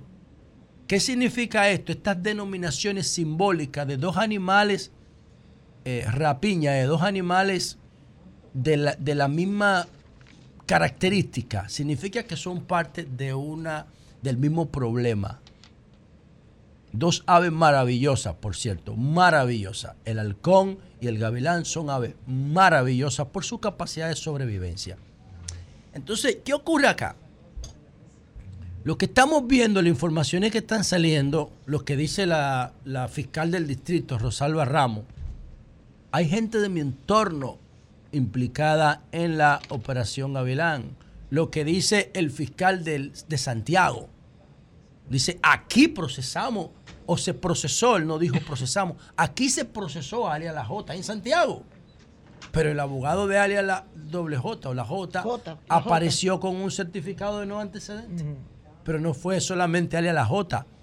Dice la investigación que se, que se lograron obtener certificados de no antecedentes penales de más de 8 mil personas. Exacto. Con un perfil comprometido. ¿Para qué se usaban esos certificados? ¿Ustedes creen nada más era para moverse en la calle, para que no lo detectara el software Constantino? No, no. Eso también es para buscar visa. Para Europa y para Centroamérica. Es- esos certificados de antecedentes penales no solamente es para evadir la policía. Esos certificados de antecedentes penales tienen un valor importantísimo. Entonces la J se puede haber ido con eso. Para Sí. España. Entonces, dice el fiscal de Santiago, él fue procesado aquí. Y dice el fiscal de Santiago, aquí se está investigando también a cuatro fiscales. Pero también se está investigando en Santo Domingo Este. En las oficinas de la Procuraduría en Malecon Center están intervenidas porque eso era un centro de operación. ¿De quién? ¿De la Procuraduría? No, la Procuraduría la pagaba del narco. Ay, Dios. Intervinieron la misma sede principal de la Procuraduría aquí en el Centro de los Héroes, en la feria. O sea, el Ministerio Público en las principales fis- fiscalías del país estaba infiltrado por el narco. Eso es lo que nosotros tenemos que ver. Esa es la dimensión de este problema. Esa es la dimensión de este problema. Pero cuando... José, perdón, pero es que hay uno que da, un doctor, un abogado, no recuerdo quién es, pero lo leí ayer, que dice que eso era el pan nuestro de cada día, borrar expedientes, que El eso es un negocio. el problema es Hasta que- tenían tarifa. El problema, el problema es que eso- tanto. El Si problema es que lo- grande, como yo lo veo es, como Un yo negocio. lo, no, como yo lo veo es como un virus dentro de un organismo que se va expandiendo y va tomando órganos. Porque es que el, el narcotráfico siempre ha estado en la marginalidad, en la clandestinidad, en el barrio, en las zonas rurales, donde aterrizan avionetas, donde aparecen, aparece droga flotando, donde se dan tumbes. Pero es que el narcotráfico ya se está metiendo en los organismos del Estado. Es que no nos estamos dando cuenta el desafío con qué monstruo que estamos peleando. El narcotráfico no solamente está infi- ha, infiltrado el Ministerio Público, el narcotráfico infil- infiltró la justicia hace muchísimo tiempo.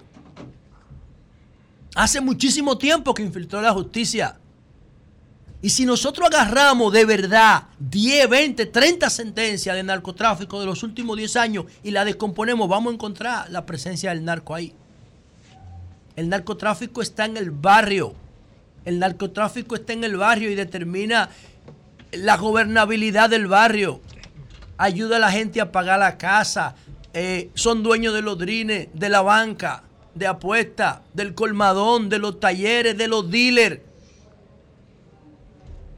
La familia que no tiene para comprar el gas, le compran el gas para que después le ayude a guardar la y droga. los muchachos, como dijo Carmen una- Inver, están respaldadoras por la propia familia de los muchachos. es, esto. es una situación difícil. Es un monstruo más grande que el que nosotros nos imaginamos. Le puse ayer cinco casos del 94 para acá donde el gobierno, la seguridad pública ha estado amenazada. Los cinco son de narcotráfico. Y mi humilde recomendación como un tipo que desde el año 2015, hace ocho años, se dedica a estudiar los modelos de seguridad. Mi recomendación es que no luchen contra el narcotráfico. No luchen contra algo imposible de vencer. No existe ningún país del mundo que haya vencido el narcotráfico. Eso es imposible. A menos que el Estado se ponga para eso. Oye, estoy, estoy siendo claro. ¿eh? O sea, yo en Cuba hay ciertos niveles de tolerancia al consumo, pero también hay una intolerancia total frente al narcotráfico. Y desde el año 1991, creo, en Cuba no aparece un caso de narcotráfico. Porque el Estado entero, no el gobierno, el Estado con todas sus instituciones, agarra a un narcotraficante y lo mata en una plaza pública. Punto, se acabó el juego. Eso nosotros no lo podemos hacer aquí, ¿verdad? Entonces, cuando tú no lo, cuando tú no tienes toda esa fuerza unida en una misma dirección, como lo hace, como lo hace Cuba, o creo que también en Singapur hacen eso. Bueno, ya hay, o China, qué sé yo. Pero aquí no se puede lograr eso. Aquí los funcionarios que se ponen a desafiar el narco lo están haciendo a su propio riesgo. A su propio riesgo. Y yo le digo a Jenny Berenice, sigue con tu lucha contra la corrupción, pero no te metas ahí, porque nadie te garantiza tu integridad ni la de tu familia en ese bajo mundo. En ese bajo mundo. Nadie se la garantiza. Cuando el narcotráfico se atreve a desafiar a la procuradora, a amenazarle a su hijo y obliga a que, la, que se mude de su casa. Coño, ¿quién está seguro en este país? Y lo digo, no es la primera vez que amenazan un, un procurador. A Domingo Brito le amenazaron su familia también, en el 2014. Cuando hicieron el motín en Najayo para llevarse un colombiano. Esto no es un juego de niños. Y quiero terminar con lo siguiente. Y lo digo, el narcotráfico no solamente está en el barrio, está en la justicia, está en los medios de comunicación, está en la cultura, en el deporte, en la música, en los negocios, en el Congreso. Oigan lo que yo estoy diciendo. Busquen la serie de Netflix sobre el Chapo, la primera temporada, y miren cómo el Chapo presionaba para que López Obrador le cogiera cuarto cuando estaba peleando la primera vez por su candidatura. Y cómo López Obrador se mantenía firme. Está bien, ¿verdad eso? Búsquenlo la primera temporada del Chapo en Netflix. Cómo Netflix muestra que López Obrador se resistió a cogerle dinero al narco. ¿Y qué le costó a López Obrador eso? Le costó la primera elección. Cuando él fundó Morena, de, no recuerdo ahora el presidente, el otro, Felipe Calderón. Fue con Felipe Calderón que compitió. Pero Felipe Calderón sí cogió los cuartos y ganó. ¿Qué hizo López Obrador cuando llegó al poder? Ya el Chapo estaba preso. Ya el Chapo estaba preso. ¿Qué pasa? Que al Chapo, el negocio del Chapo, entre otras personas, lo lideran sus hijos. Ovidio Guzmán, el Chapito. En el 2019, en Culiacán, el gobierno de López Obrador inicia un operativo para agarrar la estructura del cartel de Sinaloa, que es el cartel del Chapo. El Chapito, Ovidio, tiene el control de Culiacán. Y el gobierno de López Obrador inicia el operativo en el 2019. Cuando iban 13 muertos, López Obrador paró el operativo. Y ya el Chapito estaba preso. Y dijo, suéltenlo a todo el mundo. Y cuando a López Obrador le preguntaron en una de las ruedas de prensa de la mañana qué él hacía, que él hace todos los días, él dijo, yo preferí que ellos quedaran en libertad, porque el, el cálculo que hicimos es que iban a morir más de 200 personas en Culiacán.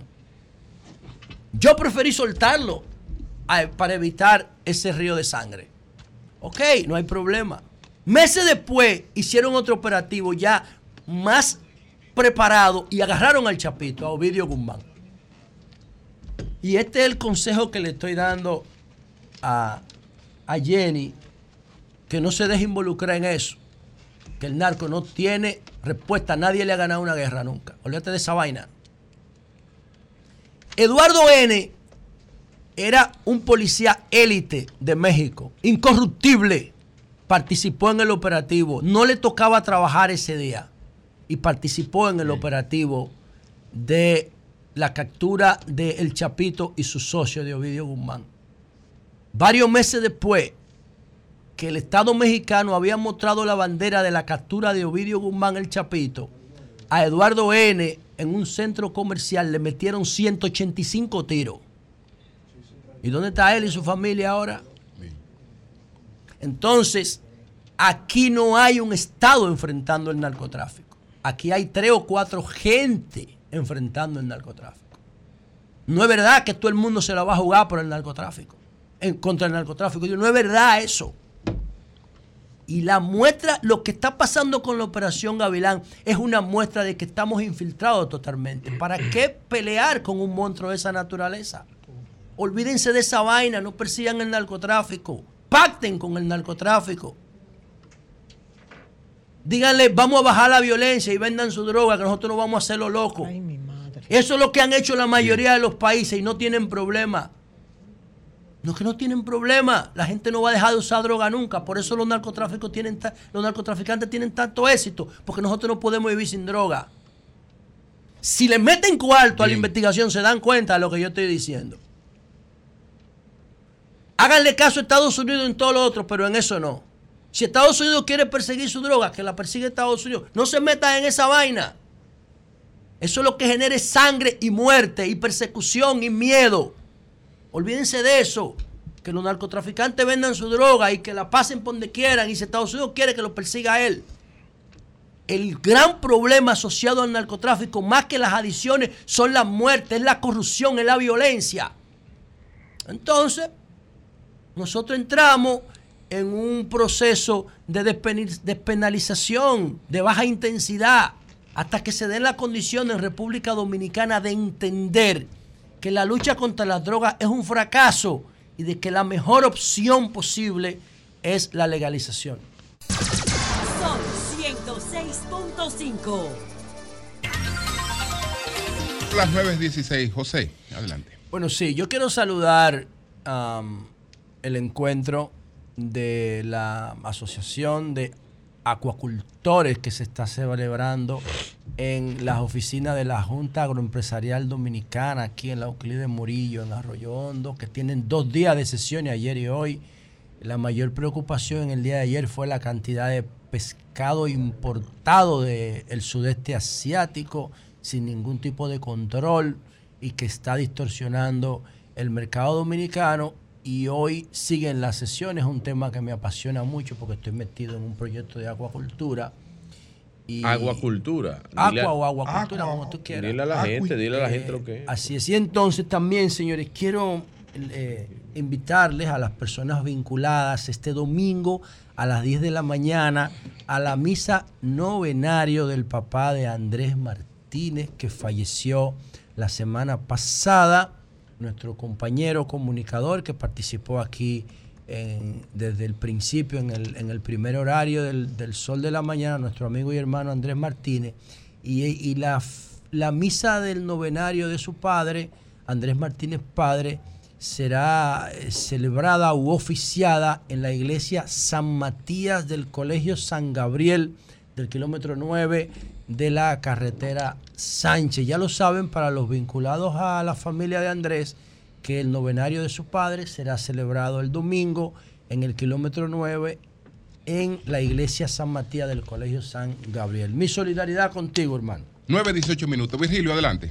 Hablando que uno se entiende. Gracias a todos los que nos escuchan a través de este Sol de la mañana de Sol 106.5. RCC Media es la catedral de la opinión en la República Dominicana.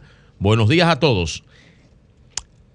Eh, Hugo, Hugo Veras, el director del Intran, temprano en la semana, daba algunos datos de los motoristas, básicamente de las motocicletas, y hablaba de la falta de regulación que sumaba un 57% de, muer- de muertes en accidentes de tránsito. Yo creo que se quedó corto Hugo ahí. En el 2022, dice Hugo, se reportaron 291, 200, 2.921 decesos en el tránsito, de los cuales 1.670 fueron en motocicletas.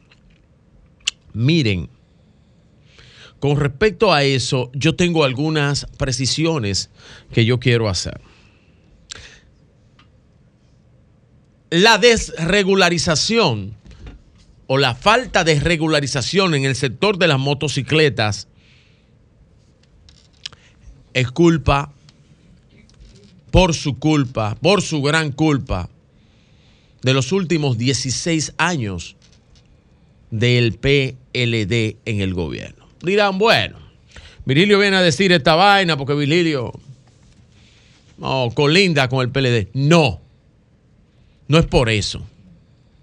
Lo que yo trato de decir tiene que ver con un modelo de desarrollo en el cual se le vendió a la sociedad y a la gente de los pueblos, de, de los campos, de los barrios, que tener, que tener un motor, que tener un motor, que buscarse un motor era sinónimo de desarrollo. Oigan bien esto. Si usted vivía en un campo, y estaba en una comunidad alejada, no era desarrollar la comunidad, era que usted tuviera acceso a comprarse un motor y a motoconchar. Eso era sinónimo de desarrollo. Y eso se vendió durante mucho tiempo. Mientras acá, abierto todos los puertos, abierto todo el sistema para que entraran las motocicletas, que venían de diferentes formas. La, mo- la motocicleta aquí venían o entera o por pieza. Y la armaban aquí. Y la vendían. Y ahí no había chapa, ahí no había placa, ahí no había registro. Porque no era tampoco adquirir una propiedad para tener un, un, un, un bien, como lo es un vehículo. No, no era eso era simplemente dar una falsa percepción de desarrollo, como se vendió también una falsa proyección de desarrollo con los vehículos que trabajan con gas propano aquí, que trajeron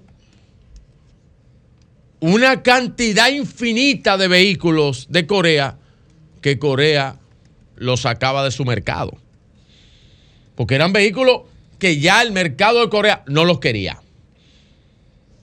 ¿Dónde terminó? En República Dominicana.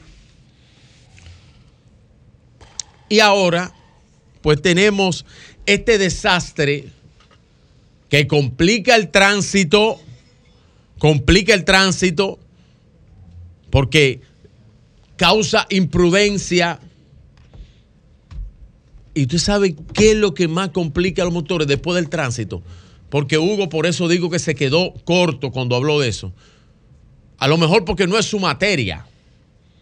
Es el problema de seguridad ciudadana que traen los motores. O sea, que Hugo no sabe de eso, tú quieres decir. No, lo que digo que no es su materia, porque su materia es Ah. tránsito, Ah, ya, ya, coño. no es Me seguridad. asusté, iba a defender a Hugo. Pero el problema de seguridad, de inseguridad ciudadana, que tiene un gran por ciento, la mayor parte de la delincuencia opera en motocicletas.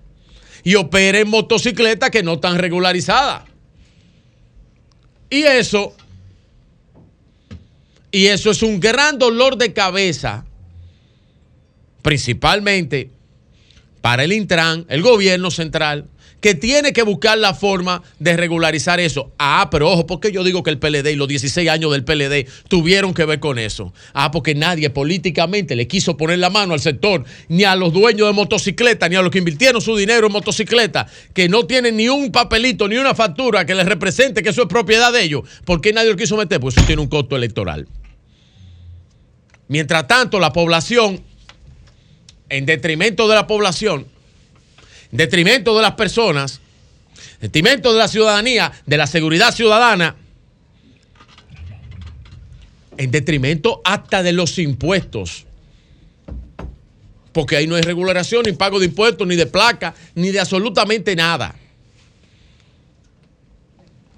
En contra de todo eso y a favor de una población que le tenían una ilusión y una burbuja óptica, una burbuja de que había desarrollo, porque usted se compró dos motores en su casa, una pasola y un motor. Y el, eh, y el delincuente, cuando quiere delinquir, después, de- antes del arma de fuego, lo que tiene es un motor, para poder delinquir en él. Así como otros también buenos ciudadanos que salen a hacer delivery, que salen a motoconchar, que salen a facilitar otras cosas. Así también opera el mal para eso. Mientras tanto, el sector de motocicleta en la República Dominicana debe ser un gran reto para los gobiernos que vienen. Y ojo, la sociedad debe mirar lo que no hicieron los otros gobiernos con respecto a eso. Sin contar, oigan esto, sin contar que cada vez que un motocicleta se accidenta, si no fallece, le cuesta al Estado una persona con politrauma, una persona que se rompa dos o tres huesos, que tenga un trauma craneal, el coste para el Estado es casi un millón de pesos. Por accidentado. Y si dice Hugo que hubo 1.700 casi accidentados, póngale el coste aproximado de casi un millón de pesos a eso. ¿Cuánto usted tiene al año en coste por solamente los motocicletas que se accidentan, más los accidentes que ellos mismos provocan? Porque hay veces que tú andas en una vía, un motocicleta está abierta y tú terminas tú estrellándote y el motocicleta se va. Y de eso ni un papel queda. Ojalá Le puedo hacer una pregunta. y en un plan estructurado, Hugo pueda lograr una trabajar el registro de la pregunta. motocicleta en este país. Para terminar, otra No, cosa, dígame, don Pedro Mire, una Jiménez. pregunta. Y Buenas tardes, bienvenido a este programa. Estoy de acuerdo en casi todo lo que usted ha planteado ahí. Pero me surge una duda. Y la Adelante. duda es la siguiente. Tenemos todo ese gran daño que se le hizo desde los 20 años del PLD en Sí. el gobierno y esa, ese fomento Sí. a simular un desarrollo que no existía sí, sí, claro. en el país y se importaban Simular motocicletas. un desarrollo. Sí, se simuló desarrollo en base. Tener simular. dos motores, un motor era un desarrollo. Simular, por eso digo.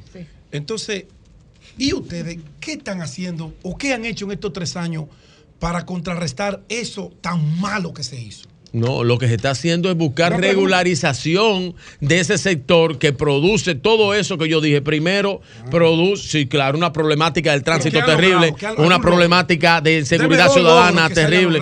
No, pero se ha hecho y se está trabajando en Pero eso. dígame dos, dos, pero nadie va a trabajar eh, 20 años de desastre en tres años. Nadie lo va a hacer. algo- a- nadie lo va a hacer. de la falsa proporción del desarrollo, la falsa ilusión del desarrollo, eso es culpa del PLD. En base al sector de motocicleta, tienen que cargarse esa culpa encima. Pero bien, eh, don Julio. Velo ahí con ese titular. Don Julio. Ya te- ya te Don- saben. Virgilio eh, culpa al PLD Pero, ¿cómo? del, 50, del 57% de los accidentes de tránsito Del país. Del país. Culpa- dice que eso es culpa del PLD. ¿Es culpa del PLD? Ok, adelante. Ok, bien, pero. Maestro.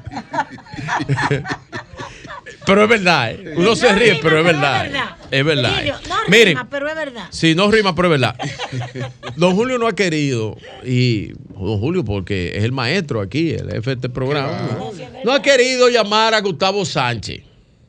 Ha querido una beta. Mira, me te, te, te Una escribe un beta. amigo en común y me dice, recuérdale a Una beta, oye que esto. el motoconchismo lo legalizó. No quiere que yo hable Gustavo Sáenz. El presidente Hipólito Mejía en el cuatrenio 2000-2004. Sí, sí, sí. Me escribe y me dice, escríbele eso a Virgilio. ¿Pero y Sí, sí, claro. Que el motoconchismo lo Mm. legalizó como un trabajo que es que lo es. Pero Es eso está bien, es que un trabajo. necesita organización Pero no era el motoconchismo el problema. Pero no fue del PLD. Era el desarrollo rural. Bien, ¿Cómo lo hicieron? del Bueno, des- el desarrollo en este país estuvo basado en un motor. Te lo digo yo. Investiga eso. Pues, Miren, miren, sí, y no han querido hablar con Gustavo. Y Sí. Gustavo ayer volvió y dijo otra desgracia, porque ustedes no han querido hablar con Gustavo. No sé. No sé si es que están protegiendo al buen amigo Iván Lorenzo. No quieren que Gustavo hable. Gustavo volvió y le dijo, pero que se vaya para Elías Piña a aspirar, porque ¿por qué tiene que aspirar aquí en el distrito? Si, si él hizo un buen trabajo, que se vaya para allá, porque ayer le dijo que trajeron gente del campo a la ciudad, como dice el himno. Le trajeron gente de allá para acá, para que aquí estamos muy bien, dice él. Aquí tenemos una dirección, que se vaya a aspirar para allá se vaya a aspirar para ir a pilla. Y nadie más a Gustavo que sigue diciendo cosas y sigue hablando en contra de su Sí. compañero Es que- es que los dos Iván Lorenzo. Se siente, se siente dolido. Se, siente dolido con respecto a eso. Para terminar, si me permite, don Pedro, que está.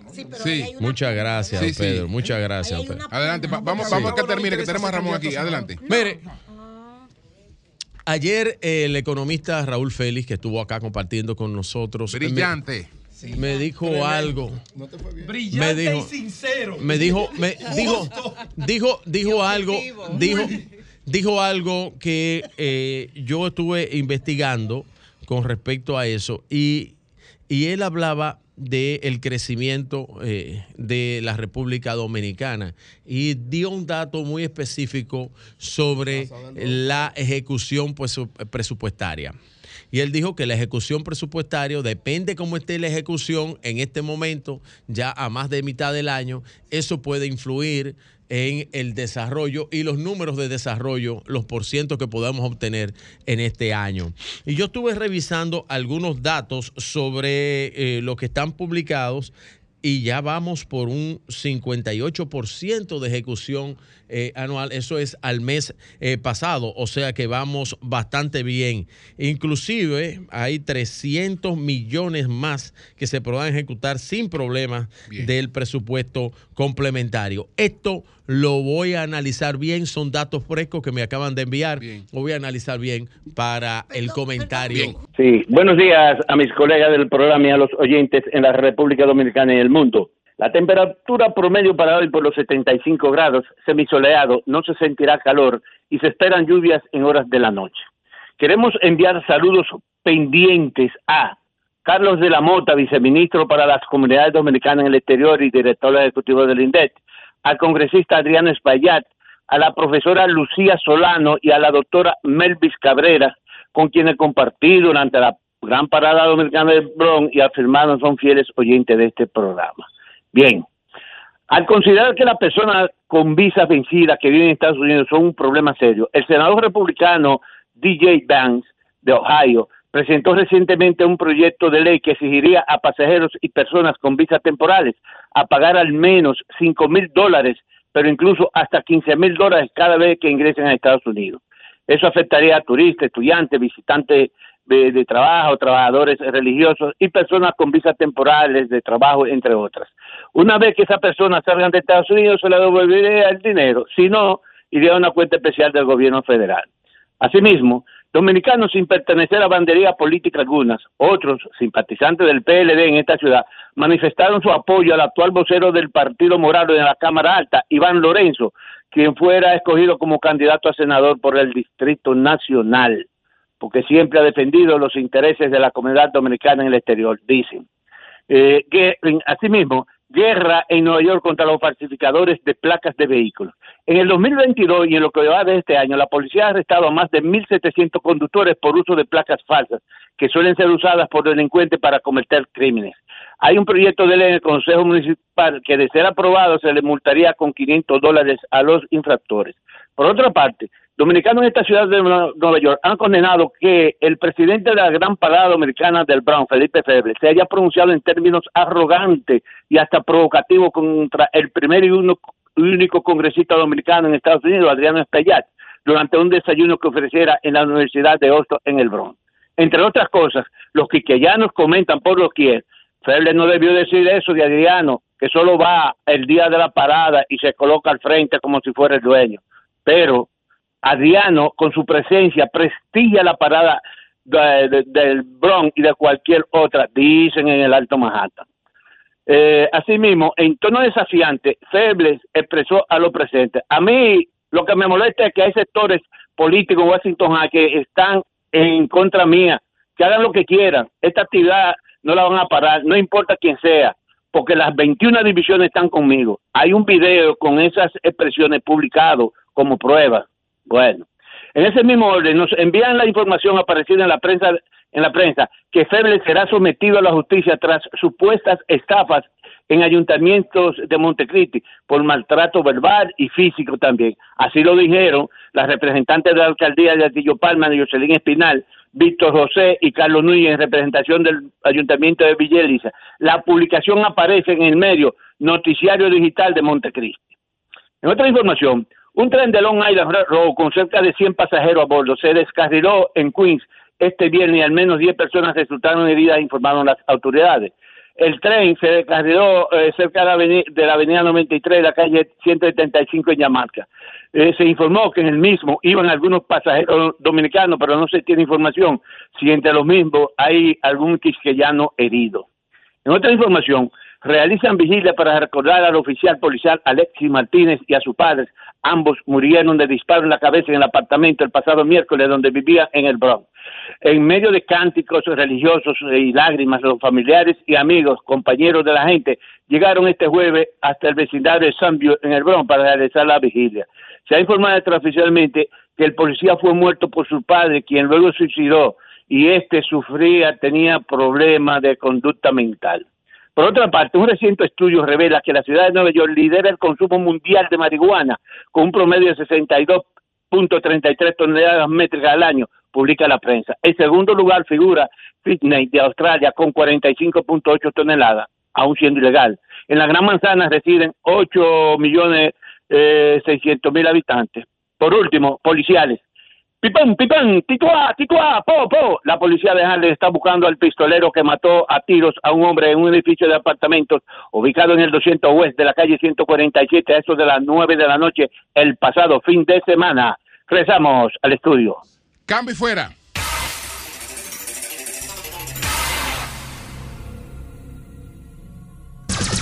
Son 106.5. Son las 9.41 minutos. Buenos días, Marilena. Adelante. Muy buen día, Julio. Buenos días a todos. Gracias. Eh, muchos recordarán lo vivido el 4 de noviembre del año pasado. Inundación urbana repentina. Diablo, lleva hace casi un año de esa vaina. En cuestión de horas, entre la tarde y la noche, cayó una cantidad de lluvia similar a lo que era la mitad del promedio de lluvias que caería durante todo el mes de noviembre. Eso provocó, se reportaron dos muertes y millonarias pérdidas económicas por los cientos de vehículos inundados y experiencias traumáticas de personas que se quedaron paradas, tardaron cuatro, cinco, seis, siete horas hasta poder llegar a la casa. La mala noticia es que eso puede ocurrir en cualquier momento. La buena noticia es que podemos prepararnos para mitigar los efectos. ¿Y por qué estoy hablando de esto hoy, 4 de agosto? Para felicitar a UNIBE y a la Embajada Dominicana en el Reino Unido por promover esta iniciativa, gestión de desastres por inundaciones y resiliencia en Santo Domingo, un evento crucial para proteger nuestra ciudad. ¿De qué se trata esto? De unir conocimientos, esfuerzos, recursos, colaborar.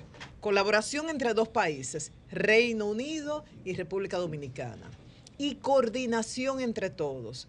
Por un lado, universidades, porque UNIBE, todo se ha realizado, es un taller que se está llevando a cabo desde ayer, culmina hoy, en UNIBE, pero con la participación de otras universidades. Participan también instituciones gubernamentales, los académicos de Wolverhampton, la Universidad de Reino Unido y los ciudadanos en términos generales. Los profesores de arquitectura e ingeniería de varias universidades han incluido en el contenido de este semestre, cuatrimestre, según la universidad, este taller. Y hay muchos estudiantes participando. Entonces se realizan charlas, eh, talleres prácticos y de ahí saldrá una serie de recomendaciones. En el día de ayer, ¿qué hicieron? Hacer una especie de diagnóstico. Tanto los académicos de esta universidad, Wolverhampton, en Reino Unido, como los participantes de la República Dominicana hicieron un diagnóstico, cuáles son los retos, los desafíos que tenemos y ya a partir de hoy trabajarán con el tema específico de las soluciones. Y ahí participo- están participando, por ejemplo, eh, la MESID, Educación, Medio Ambiente, la Alcaldía del Distrito Nacional, el Consejo para el Cambio Climático, Obras Públicas, ONAMED, COE, entre otras instituciones. Se está trabajando con el tema de Santo Domingo, pero es un enfoque a nivel nacional. Ellos tienen un diagnóstico de lo que provocó el desastre de noviembre del año pasado. Nada. No, Porque si eh, no tienen un No diagnóstico. hecho No, yo quizá lo tienen. Se dice que es parte de los efectos del cambio climático. No, no, yo no me refiero a que llueva, yo me refiero a las muertes que provocó y a los daños. Bueno, hubo, hubo de dos muertes, hubo una, un muro que se dio. Y Eso la en- otra, En, Villa Claudia. la otra fue una persona que trató de rescatar su vehículo. Y, No, y el, y el, y el motociclista. El motociclista que desapareció y el- y el- Pues son- y el con que el delivery. hija ahí, Son ahí. más. El que, el que, claro, el que fue a ayudar a su hija en Arroyo Hondo, que fue arrastrado. Yo siento que lo que faltó fue avisar a la ciudadanía. No, lo que quiero decir es que tiene que haber un diagnóstico meteorológico de las causas de esta lluvia intempestiva, rápida, súbita, y por qué la ciudad se inundó, porque después la inundación se dio. Pero tú no oyes la cantidad de lluvia que cayó. En cuestión de horas cayó lo que se esperaba en, en- en medio mes. Sí, O lo sea, que yo la quiero saber es si hay un diagnóstico, porque tú vas a aprender, un diagnóstico de lo que pasó, de todo. ¿Cuántas personas murieron en realidad? ¿Cuántos vehículos dañados? Si ¿Cuántas quieres, zonas vulnerables podemos invitar- que pueden sufrir otra vez si vuelve y lleve? y Podemos invitar a Odil Camilo, Hay que, que es la rectora de la universidad, uno o que, ellos ahí. designen un técnico para que la semana que viene vengan El y hablen de eso. Debió, a través de una de esas instituciones, servir un informe preliminar y final, porque ya lo que ocurrió, ocurrió. no, no hay y se informe. sabe, por ejemplo, en la Pero sí. 800, en los ríos, disculpa María Elena, este, este- este- Sí, sí, no, es esta in- muy válido.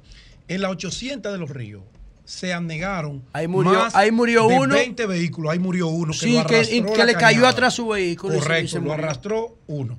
En Cuesta Hermosa falleció el delivery y el señor que salió porque su hija estaba sola por en su su hija. casa. ¿Recuerdas? Sí, Van sí, tres. sí.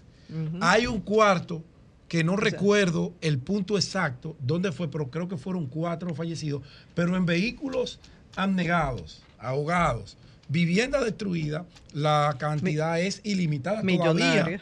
En la 800, yo voy por lo menos dos veces a la semana a las 800. Y por ahí todavía tuve el vacío de lo que ocurrió. De hecho, hace dos semanas llovía mucho y comenzaron a llamarme y a enviarme videos porque la autoridad no volvió más después de, ese situación. fatídico viernes del año pasado.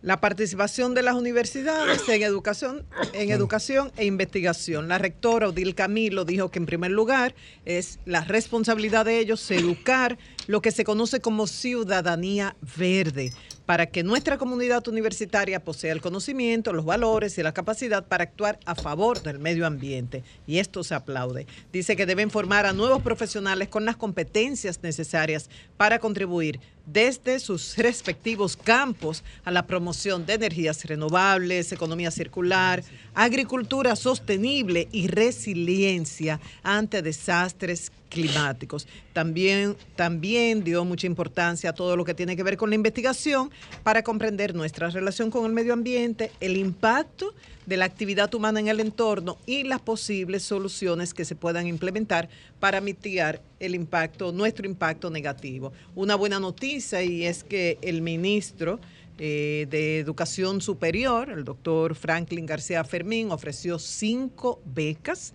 a estudiantes que estén participando en esos talleres, que tengan excelencia académica y que estén interesados en estudiar una carrera, un posgrado afín a esto en Wolverhampton, la universidad que está trabajando y que ha enviado académicos para este tema.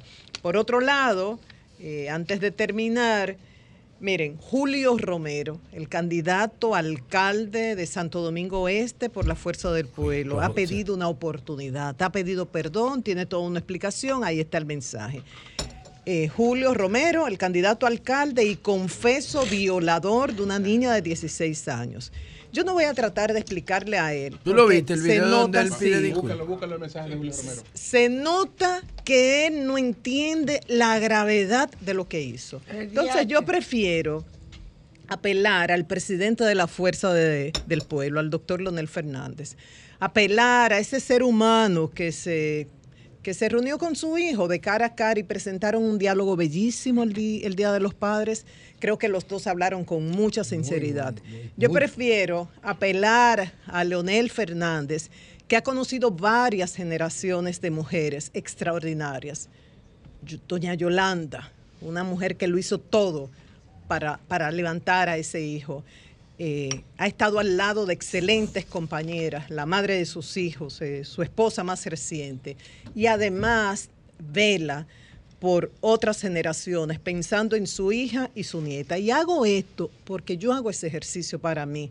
Cuando tengo que tomar una situación, eh, tengo que tomar una decisión difícil, pienso en que si fuera uno de mis hijos, ¿qué yo haría? Entonces, por favor, doctor Leonel Fernández, con esta decisión ustedes mandan una señal.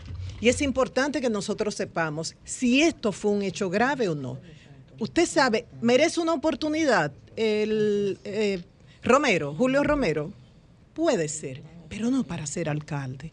Porque el- eh, la fuerza del pueblo no puede mandar esa señal. Merece una oportunidad cada niña dominicana de estudiar, de trabajar, de, de que no les roben esa etapa de formación integral para poder convertirse en un ente productivo y formar una familia si así lo desea. Merece una oportunidad cada niña dominicana que no caiga víctima de una violación sexual o de una red de trata de personas para fines de, de explotación sexual. Ahí está el caso de las romanas, que buscaban esas niñas en las escuelas. Está el caso de la niña desaparecida en Villa Altagracia. Está el caso de la red internacional de, que fue desmantelada en Francia y dirigida por acá.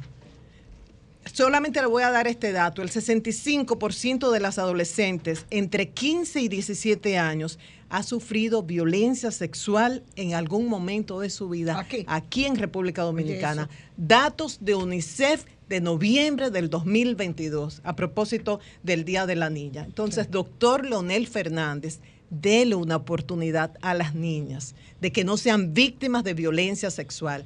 Que el caso de Julio Romero sucedió hace mucho tiempo.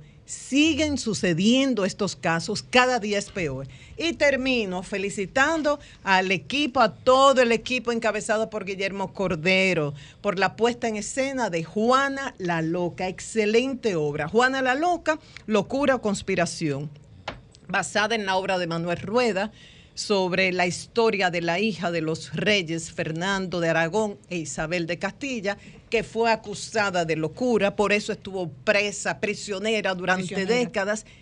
Excelente obra. enamorada de su marido que Sí, no lo quiso que murió. o sea se volvió loca dicen entre comillas por la muerte de su esposo que no fue locura nada no y las escenas de, de La esas muertes de amor Sí. o sea la escenografía in- eh, impresiona impresiona todo Eh, un detallito no mezclar discursos y actos con espectáculos claro que se estaba celebrando los 50 años del Teatro Nacional pero hubo un acto con cuatro discursos de la vicepresidenta ministra de Cultura director director del Teatro Nacional la directora de Amigos del Teatro. Entonces la gente que fue allá que pagó para ver una obra, se pasó media hora escuchando un bla, bla, bla. Cada vez, digo, todo lo que dijeron fue importante. Buenos discursos los cuatro, pero no en ese momento, no en ese escenario. Hubieran podido decir, antes de la obra habrá un acto por los 50 años, la obra empezará a tal hora, y así cada quien tomaba su decisión. Y lo otro,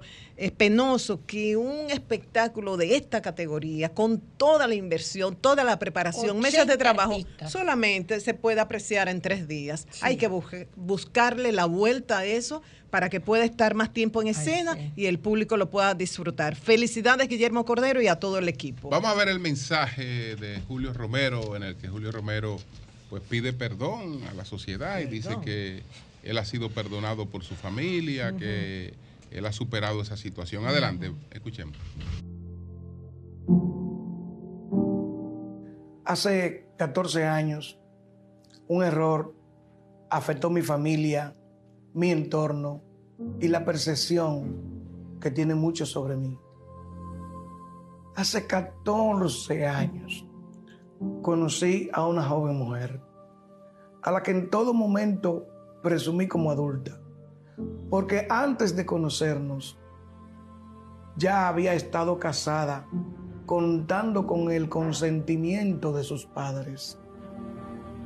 Así consta en el acta matrimonial número 736 del año 2008. Ese acercamiento se convirtió en una relación de corta duración.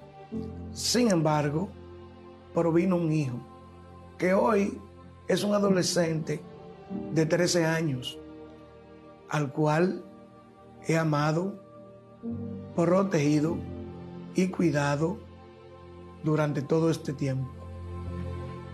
Hace 14 años aprendí una dura lección.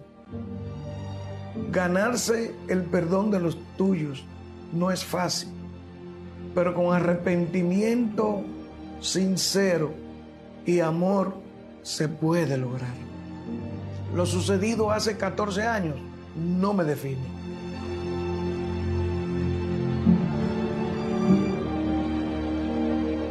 He trabajado incansablemente para mejorar. Las partes afectadas me han perdonado. He recibido el perdón de mi esposa y hemos salvado nuestro matrimonio de 34 años. Sostengo una relación de respeto y responsabilidad con esa joven que hoy tiene más de 30 años y que ha tenido la oportunidad de desarrollarse, casarse de nuevo y vivir en el extranjero. La vida está hecha de segundas oportunidades.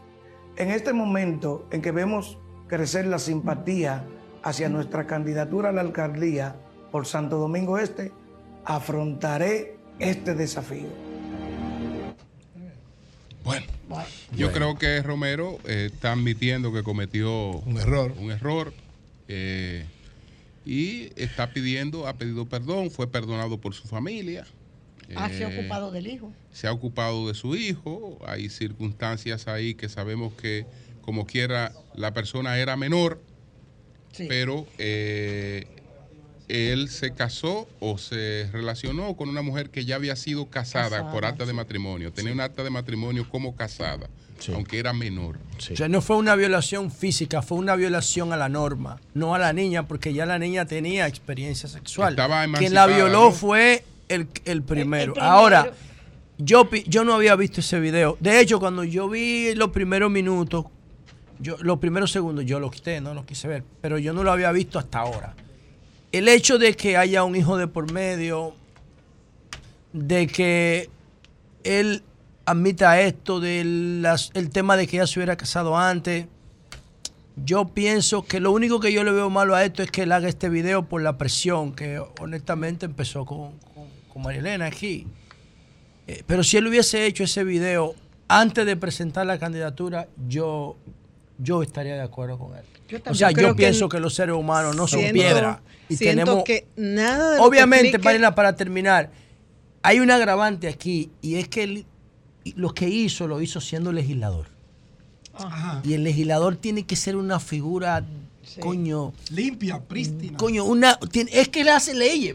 Ahora, hay, hay ¿Sí que ¿Tú también- entiendes? hay que- Ese elemento ahí, pero después, yo, No, yo también- estoy de acuerdo con él, Perdón, honestamente. Marilena, Todo lo que expli- todo lo que pueda explicar Julio Correcto. Romero no les resta la gravedad del asunto. Y ustedes saben lo que, lo peor, lo peor, lo peor, que situaciones como esas se normalizan y se ven como bien. Todos Esa niña explicó que el- ese diputado le había ofrecido, eh, se casó. Yo me pregunto si ese matrimonio es con ese mismo hombre que él hizo que se casara. Ella explicó que él le dijo, mira, yo te voy a sacar, nosotros aquí no podemos eh, salir a sitios, mejor podemos viajar, yo te voy a casar con este señor que es cónsul, Ah, te, va, te va a conseguir la visa y entonces carajo. así Bueno. tú te vas a Miami, ahí puedes carajo. estudiar, ahí Ah, yo no, te no, llevo donde tú feo, quieras. Y entonces, ¿qué dijo la niña de 16 años? Claro. Y mi familia aceptó y entonces me casó con ese señor. Y entonces Ah, yo me pregunto, ¿ese otro matrimonio es con ese señor? Todo Bueno. ese abuso de poder económico, de poder político, la diferencia de edad, Sí, una sí. gente que abuse de una persona en estado vulnerable con eso, cambia, merece una oportunidad para que sea alcalde. Fuerza Bueno, del pueblo, piénselo De bien. todas maneras, esa es una situación que está, digamos, a merced de los electores. Hay una persona que ha cometido un error, ha hablado de que eh, admite que cometió un error, que, equivocó- que cometió una equivocación, dice que él ha superado es. esa situación, que él ha sido perdonado por su familia y eh, los electores... No, ya- Julio, y no solamente eso, es que, es que el hijo lo, lo mantiene como parte del aprendizaje de ese error, porque De- él, sí. pudo, él pudo provocar un aborto. Sí, entonces... Y ya- si él mantiene ese ya- hijo 13 años después, ya toca ya esa toca- raíz toca hace. a los electores Yo entiendo que sí, ¿Cómo ahí hay atenuantes. Pero que Marilena, más que los Marilena, electores, pero- Ahí hay también el- atenuantes, el, ¿eh? partido, porque uno en un momento Pero oye, dado Marilena. puede hablar, o sea, yo le puedo decir, la luz, yo sé que te corresponde, yo sé que tú ganaste la encuesta, pero a la organización política le hace daño.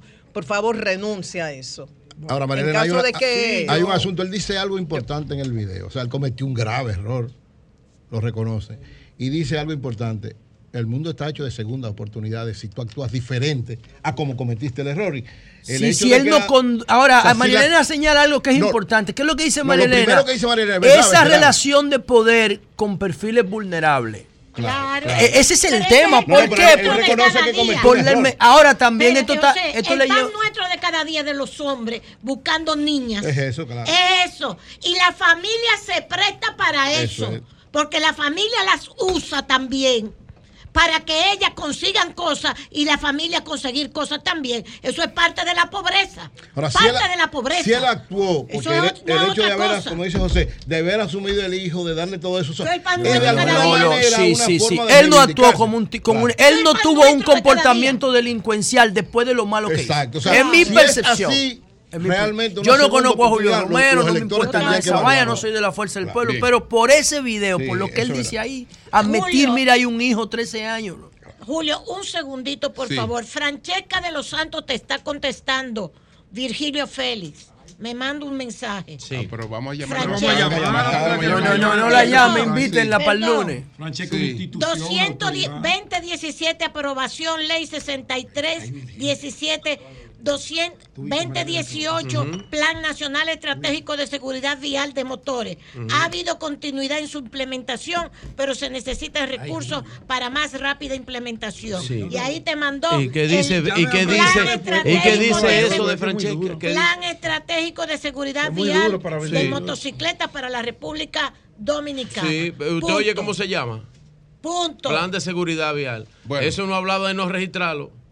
Gracias. Bueno, señores, está Gracias, con Francesca. nosotros, Ustedes buscaron unos cuartos con ese registro. está que no con sirvió para nosotros Héctor Gómez. Aquí están los Padre. dos, aquí están los dos Héctor Gómez. Aquí están los No, dos. no, espérate, no son dos, no. son buenos. No son Pero dos. ven, ven, ven. Esto no es para acá. Ven, Ven, ven, ven, Héctor, ven acá. Ven, Héctor, hace mucho. Mira, no son dos. No. Ven, Héctor. Yo, yo son dos, yo tengo una motivación preparada para esa mira. Héctor Gómez. Pero Héctor Gómez, papá, Héctor Gómez le dijo. Respeto. Uh, aquí- Mire, una estrella de usted sabe que yo no sé, yo no sé la propuesta que trae como precandidato a diputado Héctor Gómez padre. Sí. Ahora, yo sé que este tipo es un excelente papá. Eso te iba a decir. Mira, con, con la Héctor, familiar, que- yo voto por él. Héctor está en el top 5 de los mejores periodistas especializados en béisbol del mundo, citado por LeBron James. Uepa. Por Tom Brady, por E ESPN, por Sport Illustrated. Este tipo es un duro, en Duro. estadística Sí, de sí, béisbol. De Bánica, de Bánica. De Bánica, coño. y entonces. El único bueno que hay en Bánica de Sí, los El en único. Bánica. Pero eso es Héctor, ¿verdad? Pero eso es Héctor. de Bánica también. No, no, eso no, pero ¿de qué que estamos hablando? No estamos hablando de este, estamos hablando de cosas. Señores, No, no, no. Pedro, baja tu cosa. Top Pedro, 5. Pedro, tranquilo, Suerte que Pedro. estamos fuera del aire. Top 5 de República Dominicana de las nuevas generaciones, ¿verdad? Porque no podemos hablar de esas grandes estrellas de. Pero el hermano de Héctor José Gómez fue el que sustituyó a Moisés Alou como gerente general del escogido. Ah, Hasta el año pasado. pues uno ve el dudo. O sea, yo no sé lo que trae Héctor Gómez Padre con su- como propuesta a Ah, a candidato a el. Congreso, Pero papá. como papá es un ejemplo de éxito de venir de. Bánica, de la pobreza extrema y de la marginalidad fronteriza, Héctor, a colocar a estos muchachos vamos a dejar en lo que- más granado de la sociedad en el mundo Pues así deportivo. que se Va- vamos, a dejar, Coño, vamos a- ¿eh? vamos a dejar que Héctor Gómez, hijo, nos presente José se a Héctor- arregló ahí con ese a Héctor Gómez, el el viejo que está mirando. Bueno, buenos días a todos. De verdad que me siento, me siento en familia aquí con muchas de las personas que coincidimos en la estación que todos sabemos, ¿verdad? Que No, fuimos y, como y no, editor y no- y deportivo. no quiero decir. Salud, doña Consuelo, Evelyn, Martín Esposo, el hermano Virgilio, que me encanta cuando con tanta vehemencia asume la Con tanta causa. vehemencia mete la pata. Eh, Digo, eh, Adelante, adelante. Every. Acuérdate que es por el. no, es que por el. PLD es responsable del problema es que de es la por el motora PRD este que va su papá. Es por el PRM. Es por el Ah, PRM. y tan bueno ya del PRM no, también, que es un honor de verdad eh, tenerla como dominicana y que defiende las mejores causas de este país. Es un honor, de verdad que sí. Sin más preámbulos, me permito presentarles a un candidato que hasta cierto punto. Voy bien, Julio. Sí, va muy sí, bien, algunos bien. estereotipos de, de lo que ha sido la praxis política que por antonomasia, oye, ¿cómo es que voy? Eh, va, en grado superlativo con la presencia de Héctor Gómez Paz. Y le faltó un dato. Este hombre de Elia Piña, igual que Iván Lorenzo, que Sí. se regaron aquí, no han querido volver a Elia No, Piña. no, No, no, no, Lo volver a primero que dijo, lo primero que habló fue de Bánica. No, no, no. Bueno, Bueno, don Héctor. de Don verdad Héctor, que- don Héctor, cuéntenos. no habla de eso. Cuéntenos, quiero cuéntenos. Hablando del agradecer infinitamente la oportunidad que ustedes nos brindan. Yo pienso que estoy en un equipo que son mis amigos. A ustedes siempre les doy seguimiento. Y en alguna vez he compartido inclusive con Doña Consuelo eh, programa ya de televisión, María María Elena Núñez. María Elena. Núñez es un ícono de la República Dominicana en todas las facetas de la vida social y comunitaria. De verdad que estoy aquí, eh, vine con un refuerzo. Yo sé que ustedes son muy duros. Como debe ser. No, no puedo venir solo. Me hice acompañar de Héctor para que hablando un poco del panorama. Qué Pero estamos tengas. aspirando ¿Por qué realmente a diputado, diputados. don Héctor? Fíjate, nosotros venimos trabajando hace mucho tiempo con programas de desarrollo, no solamente a nivel deportivo, sino también comunitario. Tengo una vida de ejemplo en Santo Domingo Este y en el país. Como ustedes decían, el hombre que conduce una familia por sendero de, si se quiere, bienestar para la sociedad, pues merece oportunidades para ir al Congreso Nacional. Eh, es una persona preocupada y con la edad que tengo he decidido asumir un compromiso un poco más directo, ya no ser un espectador, sino un, un actor del proceso político, porque el país necesita que nos encaucemos por mejores senderos. Entonces usted ha estado en la vida comunitaria, en la vida deportiva en Santo Domingo Este, es decir, que es una persona con, con un buen nivel de conocimiento en esa circunscripción. Definitivamente, yo inclusive acabo de recibir el apoyo de toda la liga deportiva que tienen que ver con béisbol en Santo Domingo Este. La Asociación de Béisbol de la provincia, en la circunscripción número uno, por identificarse con nosotros. Vamos a identificar lo que comprende la número uno de Santo Domingo Este. Sí, Algunos de exactamente. El marco referencial está entre la Charles de Gor, colindante con el puente Juan Carlos y la carretera Mella. Todo lo que es eh, la carretera Mella hasta la José Contreras, bajando hasta Lengua Azul. Toda esa, ese- esa distancia que abarca hasta el Faro Colón, Luma Mella, la Isabelita, una parte de Lengua Azul, eh, Ramón Matías Mella. Es grandísimo. eh. Usted está ahí desde que usted salió de Bánica. He caminado un poquito, Julio, pero tengo 20 y pico de años. Usted que los vivo mineros, los en mineros. Franca. No. Eh, No, no, porque Concienciante no, están no vine en los minas. Ah, no en los minas. Eh, Ah. que Ustedes- vino en los minas fue Héctor, tuvo mineros, un eh. tiempo Ah, eh, conviviendo ahí. Pero sí tenemos ya mucho tiempo en, la- en Santo Domingo. El Ya- tema de la academia de béisbol, ¿cómo funciona? Te puedo explicar perfectamente. Sí, claro. Nosotros tenemos exactamente ahora un programa, un proyecto que se un, un sitio de desarrollo de prospectos, se llama Elite Athletic Center, con niveles de especialidad. No es un proyecto cualquiera en función de lo que hace.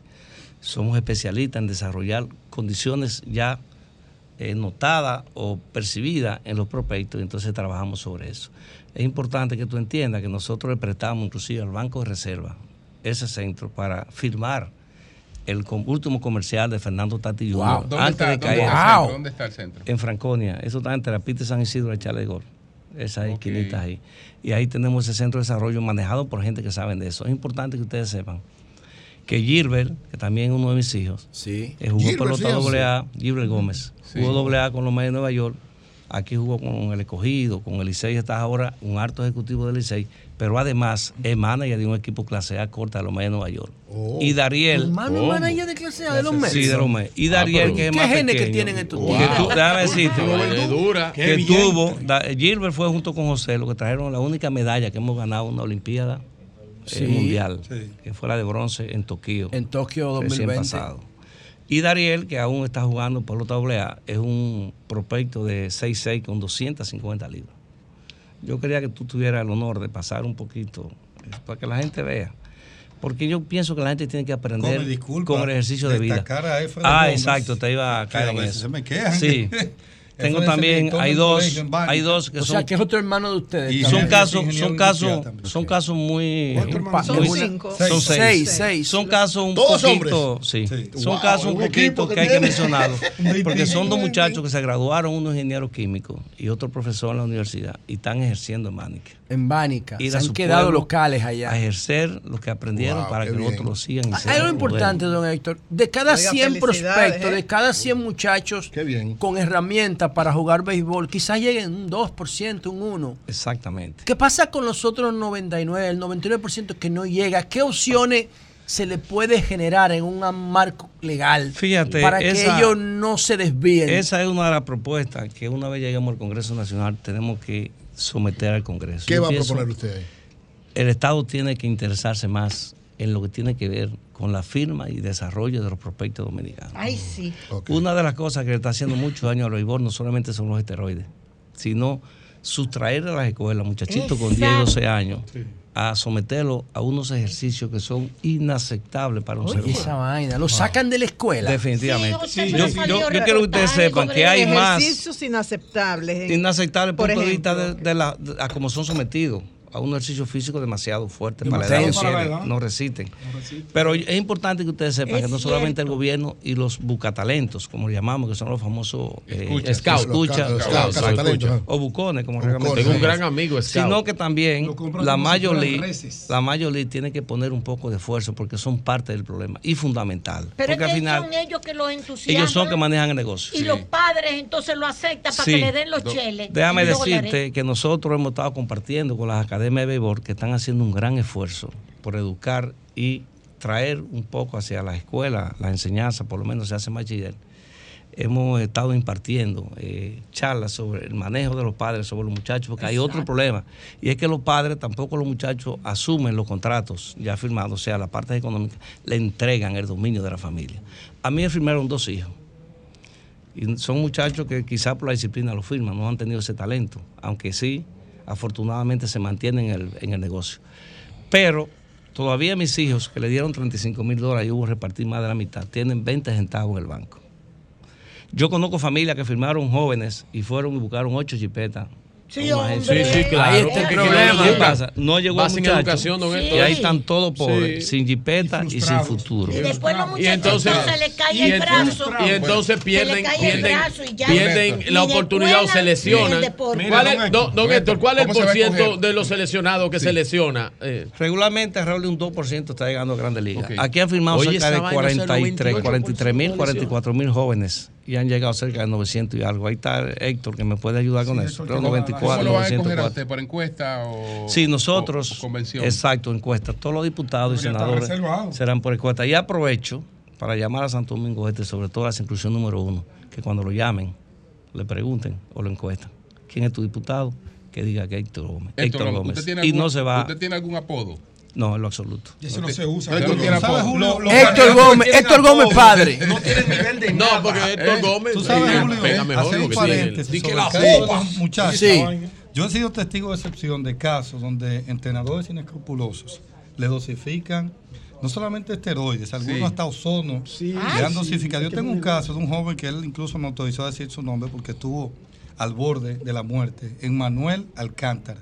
Un entrenador le puso ozono, eso le hizo Ay, una reacción alérgica Para inflar. que no solo ya dejó el béisbol, sino que por poco ¿Se muere? Deja la Muere. vida. Por poco Yo muere. tuve que auxiliarme con los contactos que tenemos en salud pública y se invirtió casi 2 millones Para en ese la vida. para salvarlo. Y eso se hace más de lo que ustedes se imaginan. No, no, porque aquí vino una gente Pues, a pedirme una ayuda, una ayuda hace como un mes, don Julio, vino una gente a pedirme una ayuda para ponerle a su hijo. Mi hijo es propeto y yo quiero ponerle que un tipo me dijo, un médico, que le vamos a poner una inyección. Una y yo le dije, Cuando alguien te "Líder, para plantee eso, llama no a Héctor lo hago". Gómez, que ellos tienen una Gracias, academia gracias, para gracias, eso. gracias Voy a a hablar los con. Héctor, a los Héctor. reportajes.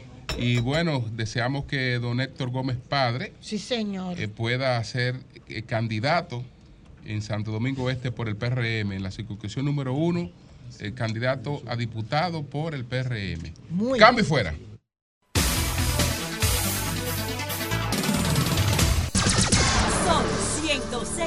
106.5. Son las 10, 18 minutos. Pedro Jiménez, Don, adelante. don Julio, pero y, y Buenos antes, días. Pedro, un Pedro momentito. Jiménez, usted se llama Pedro Jiménez. Usted llama Pedro Jiménez. cucharita. Tengo la nariz grande, no, Déjeme pero no es así. Dale, Pedro, meter la cucharita. Ya, Oye lo que dijo Carlos Ah, Amarante. Baré. Carlos Ocúpate del Amarante. PRM, Carlos Amarante dice, pero un tuit que tiró. pero yo lo dejo PRM, tranquilo, pero son ellos pero que están tirando tuit. Oye el tuit. Como desde, dice don Carlos, desde, como desde el 2000 tengo residencia en la capital y desde el 1974 soy del PLD, tengo derecho a opinar. Es que nadie va a poner orden en el Distrito Nacional. Los del Comité Central, los presidentes de los comités intermedios deben expresarse y cita Danilo Medina, Charlie Mariote, Radamés. Evitemos daños mayores. Carlos Amarante Varela. Pedro, adelante. Bueno, gracias, don Julio Martínez. Dale, Pedro, Pozo. obvia todo eso. Gracias, camarada Eury. Pero fue él que me lo envió el tuit. Gracias. No, porque Carlos escribe un Twitter es público. Yo no tengo que mandárselo a nadie. Me lo Yo no mandaste a soy. mí. Hace tiempo que no estoy ejerciendo las relaciones públicas de políticos, sino empresarial. Eh, bueno, saludos al país, saludos a todos mis compañeros de cabina, saludos a esa audiencia que nos honra con su seguimiento cada día, cada mañana, cada tarde, cada noche. Saludo a esa dama que llega elegantemente vestida con los colores de la esperanza. Eh, saludos a todo el país. Hoy es viernes, finalizamos la semana laboral de aquí, de la cabina, no así lo que tiene que ver con el acercamiento, el acompañamiento, escuchar, conocer, conversar con la gente de la circunscripción número 2 del Distrito Nacional. Saber qué piensan, cómo están, aunque yo más o menos sé cómo están, pero no es lo mismo vivirlo que contarlo. Mi saludo para todos ustedes, siempre estaremos ahí. Hoy estaremos en las flores de Cristo Rey. Las flores de Cristo Rey estaremos haciendo un recorrido, un casa a casa, un mano a mano, un face to face, un contacto directo con los comerciantes, con las amas de casa, con los motoconchistas, con los jóvenes, con los deportistas. Con todos ustedes, allá estaremos en las flores de Cristo Rey. Son culpables. Bueno, voy a ser corto, hoy es viernes y tenemos muchas cosas. Iba a hablar del tema de la incertidumbre que hay en el Gran Santo Domingo. En el Gran Santo Domingo, el Partido de la Liberación Dominicana, la Fuerza del Pueblo y el Partido Revolucionario Dominicano tienen a todos o a casi todos sus candidatos, sobre todo lo que tiene que ver con la parte de la municipalidad. La municipalidad, porque en la parte legislativa eso cada partido ya lo tiene claro. Y digo que lo tiene claro porque todos en las dos últimas semanas han hecho mediciones, todos. PRM hizo sus mediciones en el Gran Santo Domingo, en el Distrito Nacional. Eh, Fuerza del Pueblo concluyó esta semana eh, las mediciones del Gran Santo Domingo para sus alcaldes, para sus diputados. Eh, los regidores no creo porque son tantos que se hace un poco difícil medirlo, pero tienen ya un panorama más o menos claro de por dónde anda y quiénes podrían conformar su boleta y en el caso hipotético de que se realizara, que se manifieste una alianza en el Gran Santo Domingo, las diputaciones eh, no entrarían en ese juego. Cada partido llevaría eh, en su boleta a candidatos de su propia estructura. Y como es una candidatura eh, uninominal, que usted tiene que ganarse el cariño, el voto, la confianza de que los electores voten por usted, entonces cada partido prefiere arriesgarse con sus candidatos basado en esas mediciones que ya la tienen. Óigame bien, esas mediciones ya la tienen los partidos políticos y eh, esas comisiones de alianza que hoy dicen que sí, mañana dicen que no. Yo no sé cómo anda eso. Uno dicen sí, otro dicen no. Ellos sabrán. Ellos son blancos y se entienden. Ellos son grandes y se comprenden. Lo cierto es que hay mucha incertidumbre y todos los candidatos llaman a uno, mira, Pedro, di esto. No, no, no, no, yo no voy a decir nada. Yo no me voy a meter en eso. ¿Saben por qué? Porque yo también soy parte. Y no puedo ser juez y parte. Porque yo soy un precandidato de la Fuerza del Pueblo a diputado en la circunscripción número 2. Y yo no puedo adelantar cosas, aunque las sepa, porque le hago un daño a la organización a la que pertenezco. Yo sigo trabajando como hace más de dos años después que ingresé a la Fuerza del Pueblo, día a día en la construcción. Y hace un año y dos meses en la presentación de un proyecto legislativo a mis electores. Pero si mi partido decide mañana lo que quiera decidir, yo no tengo ningún problema. Ningún problema porque el único interés que llevo de llegar al Congreso Nacional es ayudar a mis electores, cambiar el modelo de hacer política, no una política clientelar chatarra, como dice José, basura, no un modelo de representación cercano, donde ustedes, los electores, sean los que tengan la palabra, los que tengan el contacto directo conmigo. Si me escogen como su representante, primero, mi partido tiene que escogerme. Si mi partido no me escoge, ustedes no podrán escogerme. Yo sigo trabajando. Pero en la vida usted no se puede obsesionar con nada. Trabaje, que el trabajo rinde sus frutos. Y si alguien le puede hablar a ustedes de rendición de frutos por el trabajo, es quien os habla. Que tengo de los 50 años de edad, por lo menos 40 trabajando de manera incansable y cada día hay un paso de avance que se puede mostrar, fruto del trabajo.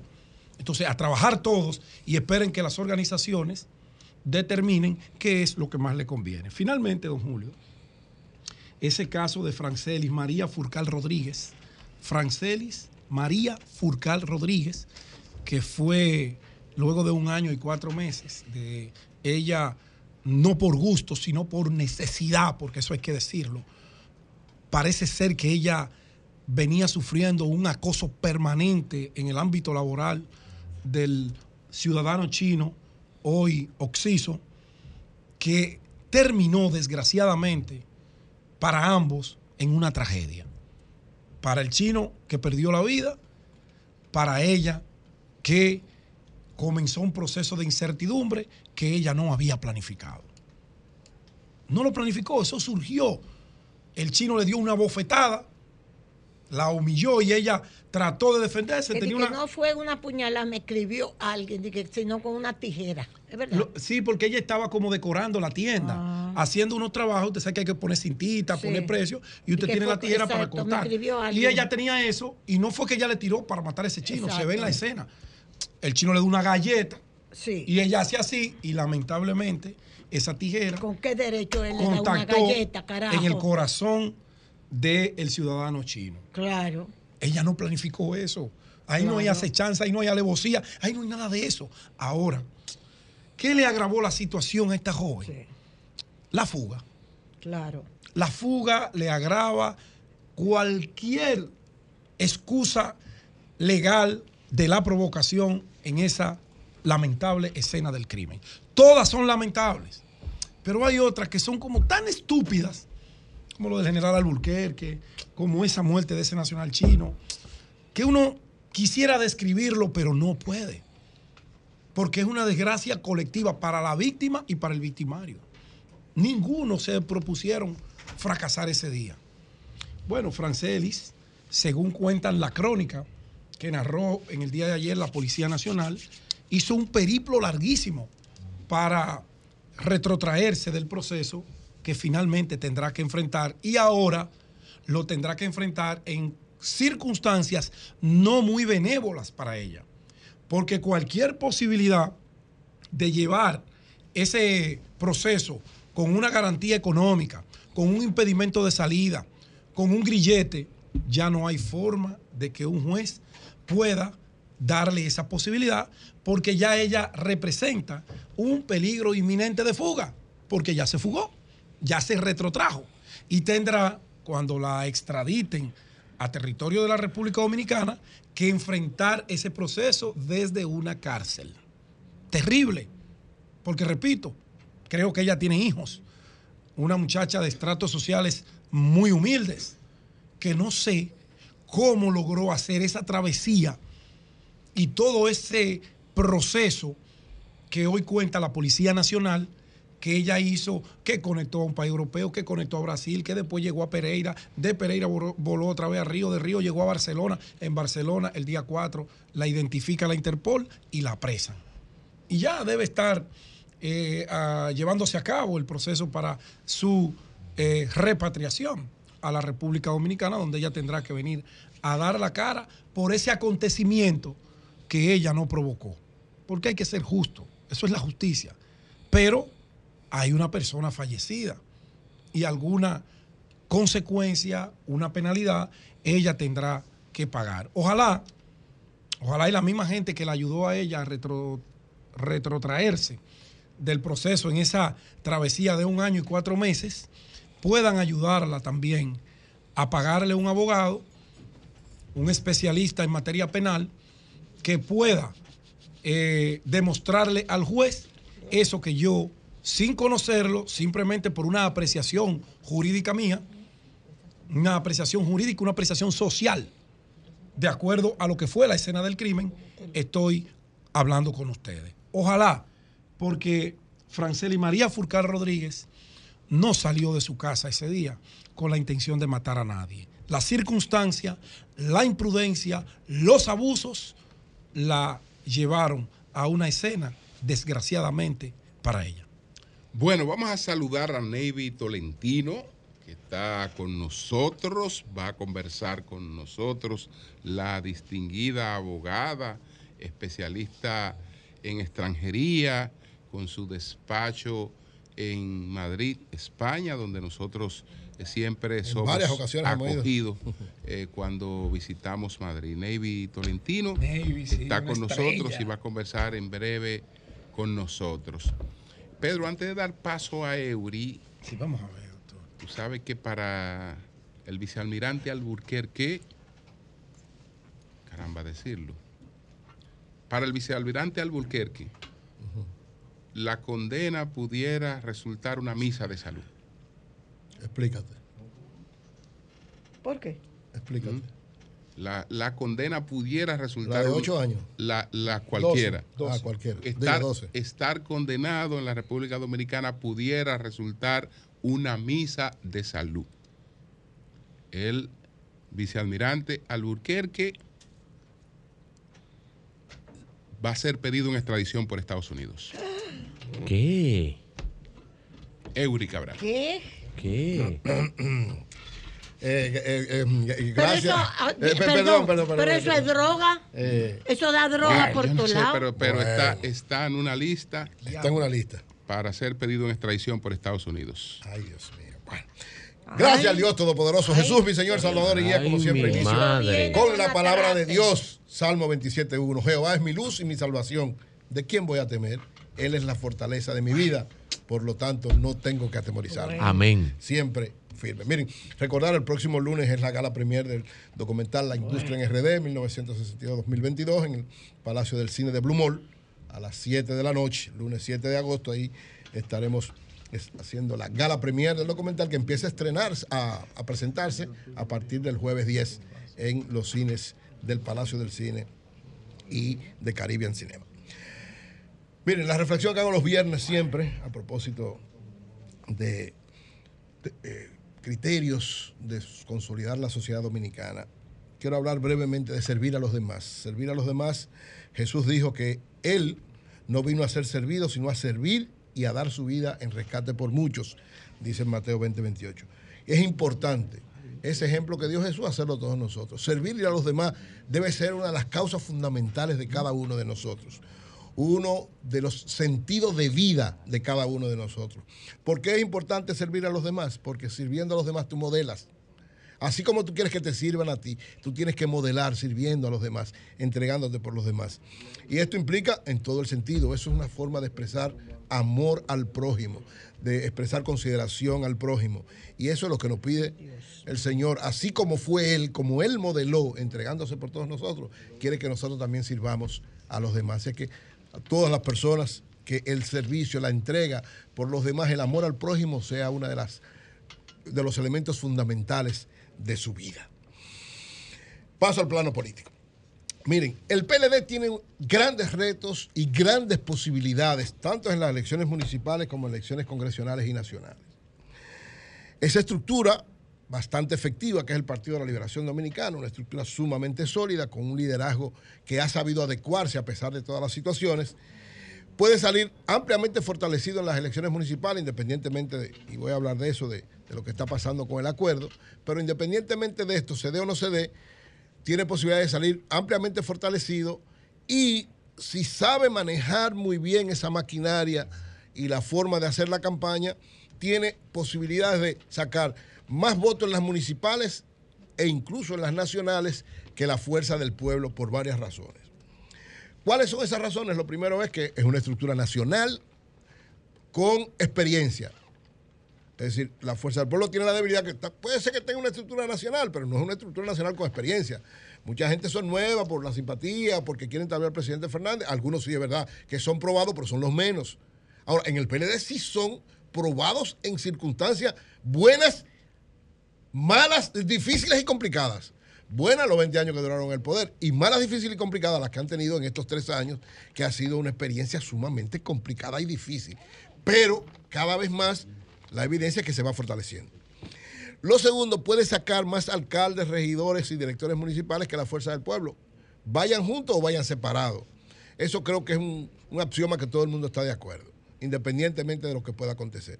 Ahora bien, ese espíritu debe estar visto en una perspectiva de lo siguiente.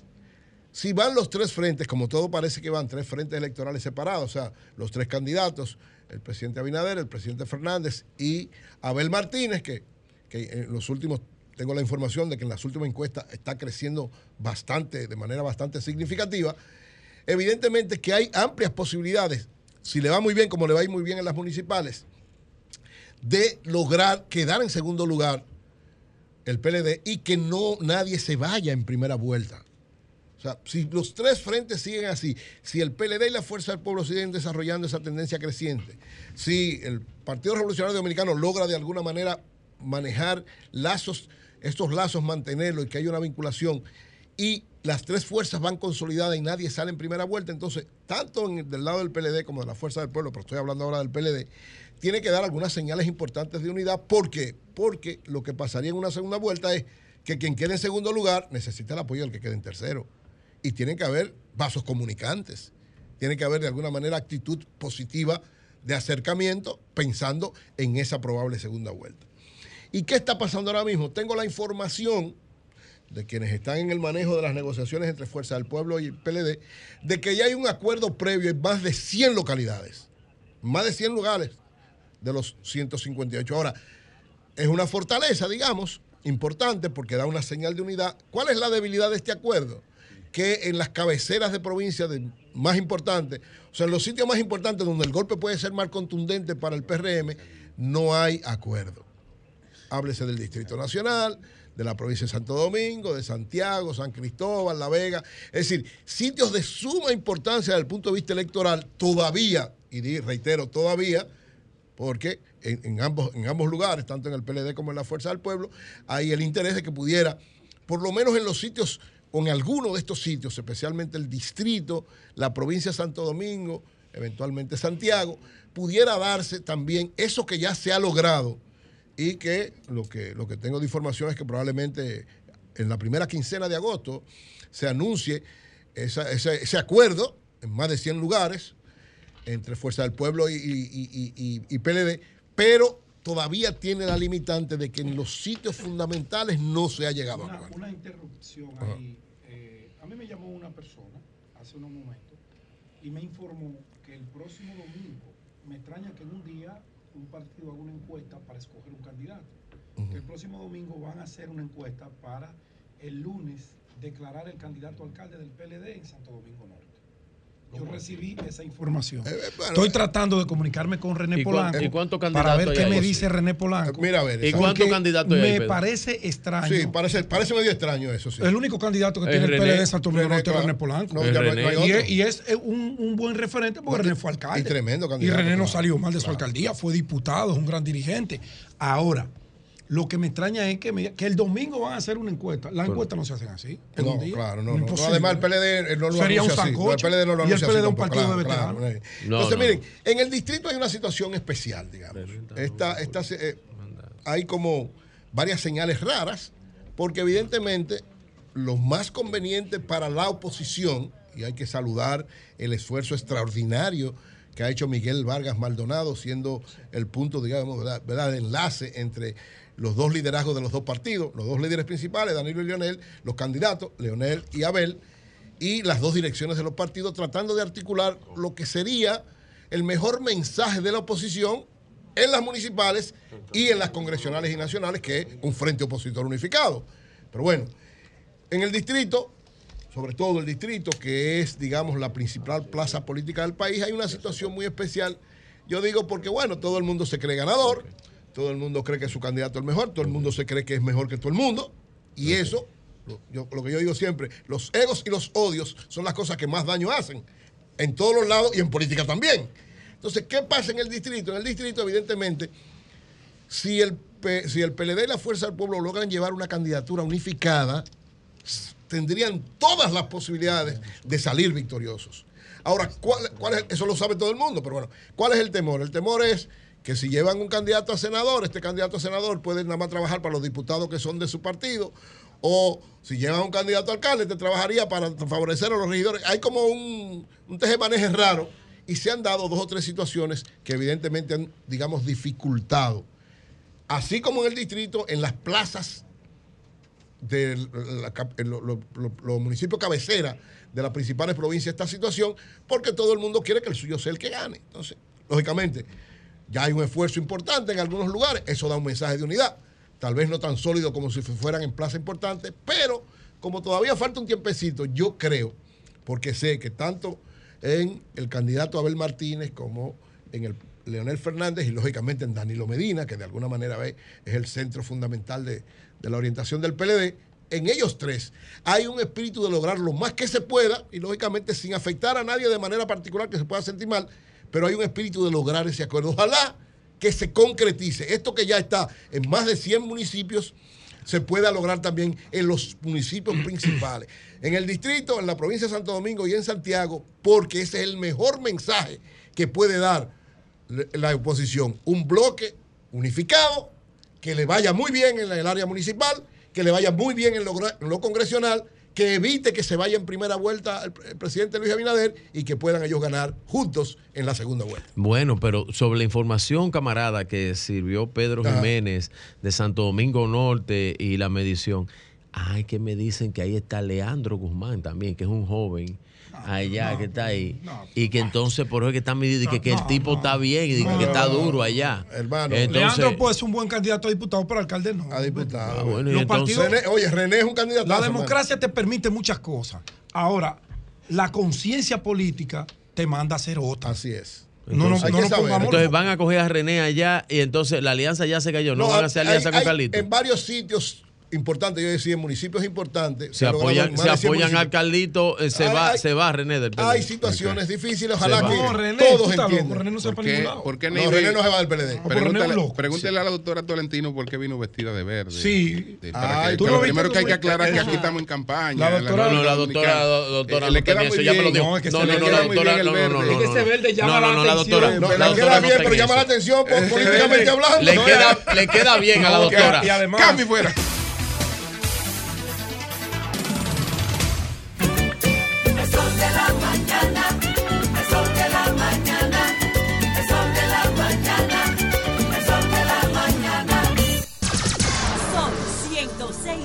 106.5. Bueno, señores, Navy Tolentino está con nosotros, abogada, especialista en extranjería e inmigración.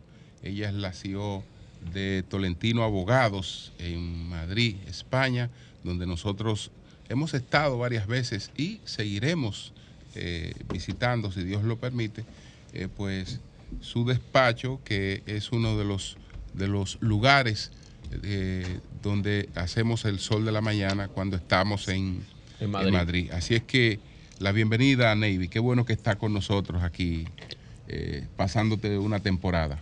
Muchísimas gracias, Juli. Le esperamos pronto otra vez por allí. ¿Cuándo le toca la siguiente temporada? a usted? En Si enero. Dios quiere, si Dios quiere en enero, en, en enero estamos por allá. Navy, hablemos un poco de la ley de, de memoria democrática. ¿Qué es lo que implica, qué es lo que implica esa, esa ley?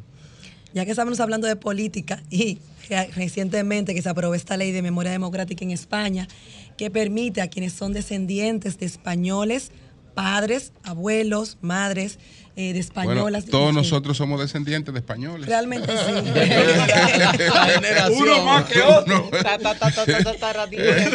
Realmente sí. Pues le permite el derecho a obtener ese pasaporte español sin necesidad de vivir en el territorio español.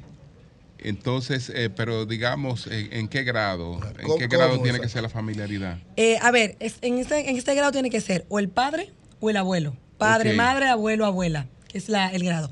Pero justamente estamos hablando con María Elena. Y si soy bisnieta, ¿cómo lo obtengo? En este caso lo tiene que obtener o tu padre, madre, o tu abuelo o tu abuela.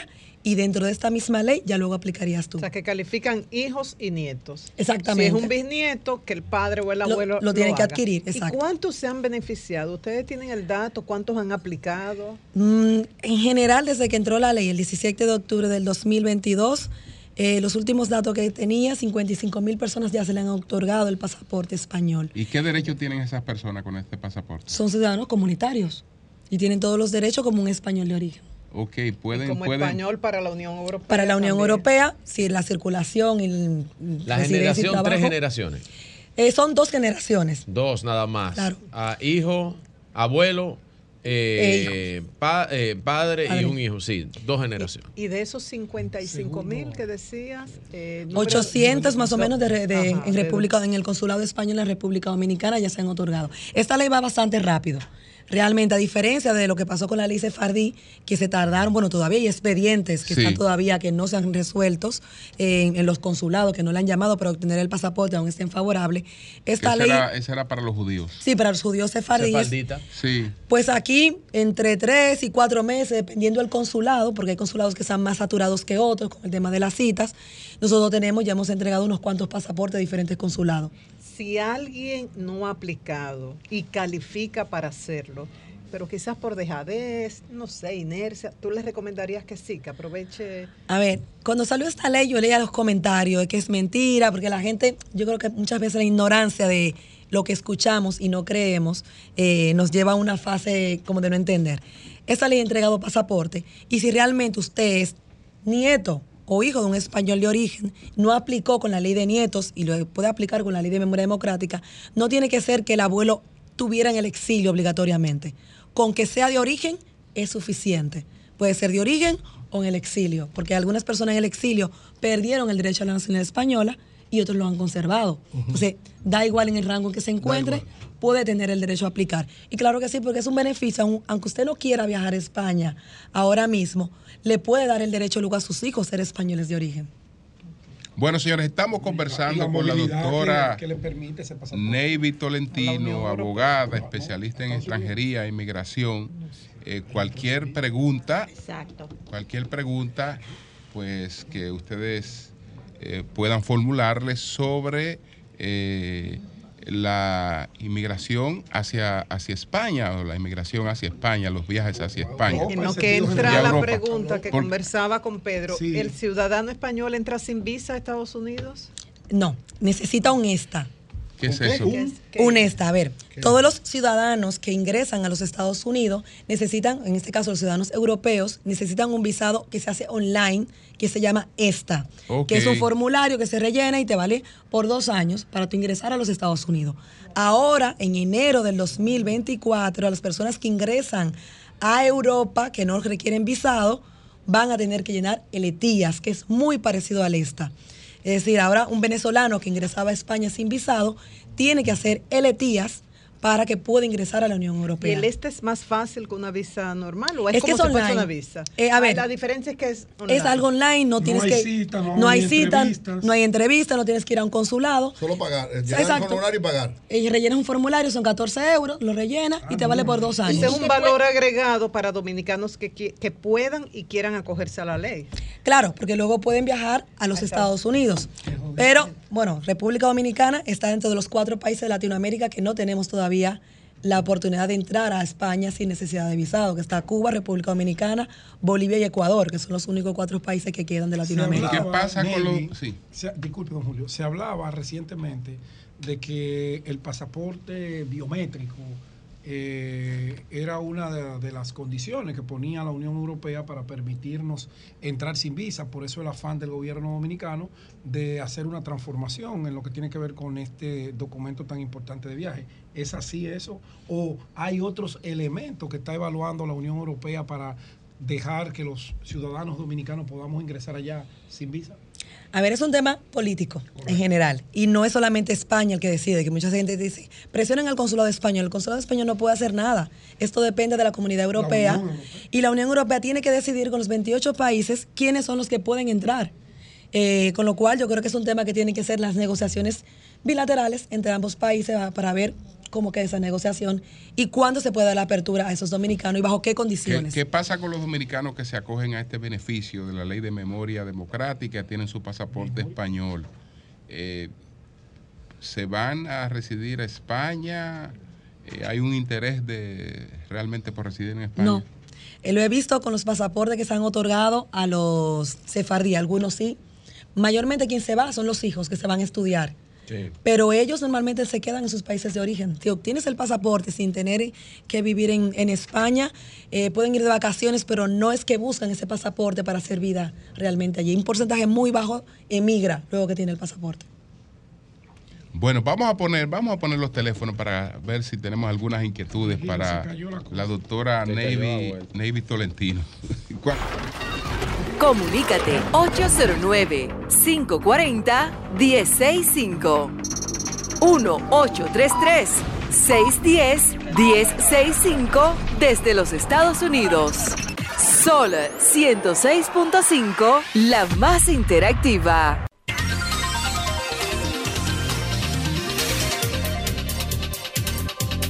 Buenos días, adelante.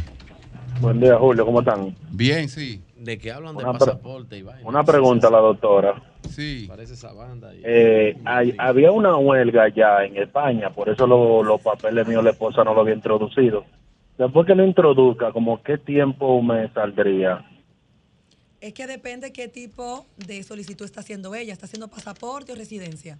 Porque la huelga general ha sido por el- en el juzgado. Sí, en el juzgado. Ella, el abogado dijo que iba a depositar los papeles, pero ella y yo nos casamos ya.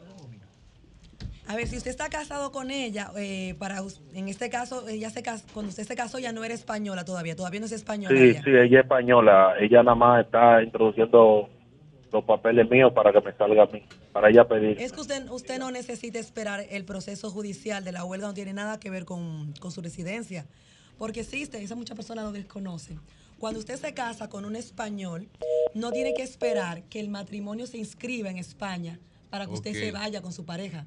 Hay un visado especial de pareja estable y tenemos sentencias que se han ganado sin que el matrimonio esté inscrito, donde usted puede pedir un visado de familiar comunitario y se lo dan para irse a España. Bueno, vamos a ver si le conseguimos dos españolas. Ay, sí, mira, amigos. ay, sí. A Mira. A a a ver, a ver Martín. qué asesoría usted le da. Martín, Sabana. Si ustedes dos, se- si ustedes dos, yo creo que hay una cosa, ustedes dos se quieren casar o algo así. No, porque ¿para dónde lo va a llevar Martín y dónde lo va a Ah, llevar no, Sabana? ah, no, porque en España no hay problema, puede ser un español también. Ah, Exacto. ¿Un español, un español. Se le puede conseguir un español también. Bueno, yo Un ahí- español que lo Es lleve un a ustedes. español. Está bien que uno no quiere ir. No, no, eso no. Yo creo que aparece más rápido el español Llevárselo. está- bien que uno- está bien que uno- que uno quiere conocer otra tierra, pero concho.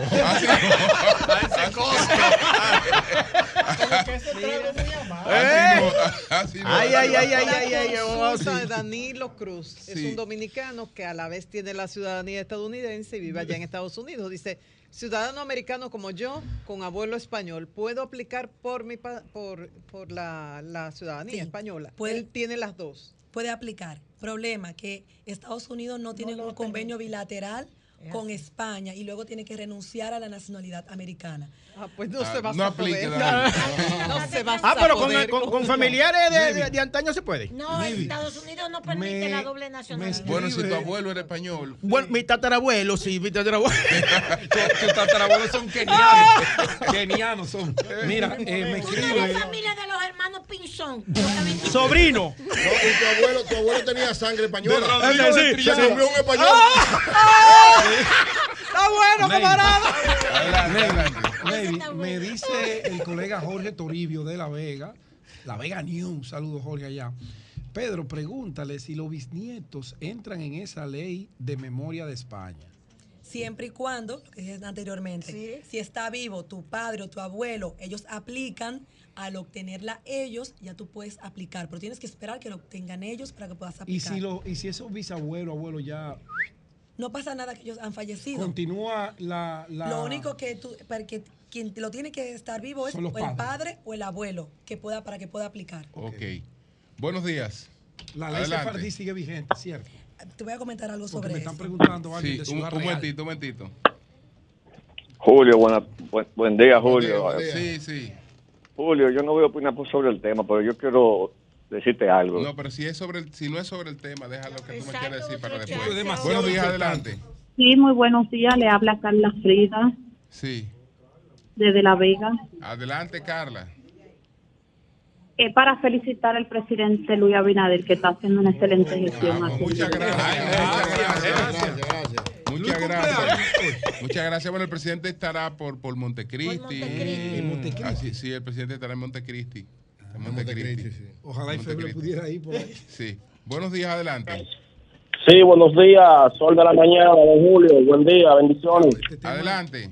Don Julio, a propósito de que el presidente estará por Montecristi, eh, para hablar sobre el tema del ministro de Educación. Después, después, vamos a hablar sobre el tema del ministro de Educación. Vamos allá y venimos. Sí, la ley sefardí, que me pregunta Ajá. un oyente de Ciudad. Real. La ley sefardí que entró en España. Para eh, la ley- judíos. exacto, judíos judíos. sefardí, la 15-2015, cerró en, en el 2019 Ay, en España. Pero continúa abierta en Portugal. ¿Qué pasa? En septiembre de 2022, porque se coló, por decirlo de alguna manera, que un ruso, cuando estaba la guerra de Ucrania eh, y Rusia, compró un pasaporte sefardí. Compró un pasaporte, perdón, eh, portugués por la vía sefardí y cuando comenzaron a investigar se dieron cuenta que no era sefardí. ¿Qué pasó con esto? Cerraron las condiciones en septiembre del 2022. Ahora estamos estudiando algunas, no está cerrada la ley, pero para que usted pueda aplicar, eh, ellos añadieron condiciones, que hablara portugués, que tuviera bienes en Portugal, que viajara con frecuencia, que tuviera herencia portugués. Bueno, una serie de condiciones que estamos viendo cómo se puede todavía introducir eh, em, las condiciones que tenemos anteriormente sin necesidad de suplir las condiciones nuevas que pusieron. esta pregunta es del Super Frank. El Super Frank. ¿Sabes quién es el Super Oh, Frank? sí, Uno el de Super los Frank. grandes de la Sí. radio de- dominicana. Dice el Super Frank, un saludo para ti, querido amigo. Yo, residente norteamericano con, un hija- con una hija nacionalizada danesa, ¿necesito visa para España? Si es residente americano, claro que necesita visa porque tú no tienes pasaporte. Neces- no, eso es importante porque yo- hay una página en internet que la gente ha entrado porque me ha, me ha tocado tener personas en el aeropuerto detenidas que decían que siendo residente en Estados Unidos pueden ingresar a Europa. Nadie puede ingresar a Europa si no hay un convenio perdón, su país de origen, de que tiene libre entrada al territorio europeo, aunque usted sea residente en ese país. Eso no, no da derecho. Es como que un español, una persona casada con un español, con ciudadana, con la residencia comunitaria, diga que puede entrar a Estados Unidos. No, no puedes entrar. Necesitas visado. Si eres dominicano y te casas con un ciudadano español, hasta que no tengas el pasaporte, necesitas visado para ingresar a Estados Unidos. Preguntan que si por casualidad sabes el por qué en la Embajada Española acá en Santo Domingo no hay cita para visa hasta noviembre. Hay que insistir un poco, realmente lo que te comentaba, eh, lo que es los meses de julio y agosto son meses de verano, donde la reducción del personal se nota bastante, eh, y ya luego en septiembre se vuelve a activar. A lo mejor vuelven a tener más cupos disponibles y es cuestión de O sea, que insistir. tiene que ver con las vacaciones de verano, Sí, que toman nosotros, como un mes. Exacto, nosotros siempre estamos ahí mandando Aumenta la demanda. Aumenta un poquito la demanda. así. Óyeme, esto Lea, comienza a buscar la visa de. Madrid ahora. Pregúntele si los hijos adquieren la nacionalidad por la mamá, y- pero nunca han visitado España. Que si le podría salir al papá por los hijos. Nunca. No, señor. A pese de la de la- vida. Devuelve el boleto, Hasta que él no viva. Le bajaron la forma, nota. Hasta que él no viva. si está casado con una, con una ciudadana española, eh, y esto es un- como un mito. El hecho de que usted se case con un español no le da derecho al pasaporte español. Nunca. ¿Ok? Usted lo que tiene es que vivir en España, el matrimonio estar inscrito, y al año de usted vivir de manera legal y continuada por estar casado con el español, se le reduce el plazo a un año, pero el español no le da ningún pasaporte. Tiene, tiene que hacer el proceso. Claro. Ah, qué bueno, qué bueno. Navy, eh, eh, cuando estuvimos en Madrid, conversábamos de una residencia especial que tiene España para inversionistas, personas que desean ir allí a comprar bienes, a instalar negocios. ¿Tú pudieras hablarnos brevemente algo de esto que me están escribiendo algunos Yo amigos? creía que usted era una diputación lo que estaba tirando. Parece que quiere otra cosa.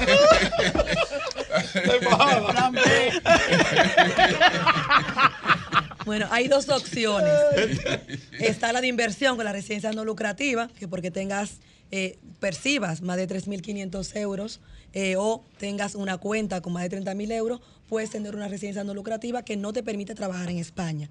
Pero recientemente ha salido una que se llama nómada digital. Nómada digital. Sí, que te permite estar en cualquier lugar del mundo trabajando y vivir en España.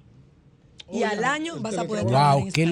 locura. Espérate, espérate, espérate. Pero eso ya lo tienen otros Qué países. locura de residencia. O sea, tú puedes trabajar en cualquier lugar y vivir en España. Claro, tú lo que no puedes es trabajar en España en ese año. Luego, si consigues un trabajo, lo podrás cambiar. Sí, tú puedes manejar tu, tu negocio aquí y vivir en España sin problema. Y una pregunta, ¿es cierto que si tú llegas a España con una visa y tú te registras en un ayuntamiento y tú puedes conseguir cierto nivel de, de legitimidad, de legalización?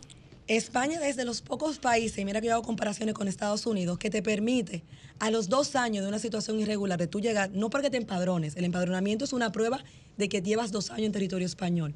Pero cuando tú llegas a España, a los dos años, España te da una residencia que se llama residencia por la formación, que te permite que te pongas a estudiar, te da residencia y al siguiente año ya te da residencia y trabajo. Y tú- ah, te da, al, Oh, al siguiente año, te da... resi- Oye, oigan, oigan, Es que es nueva oigan lo esa. friendly que es ese país con el tema de las inmigraciones. ¿eh?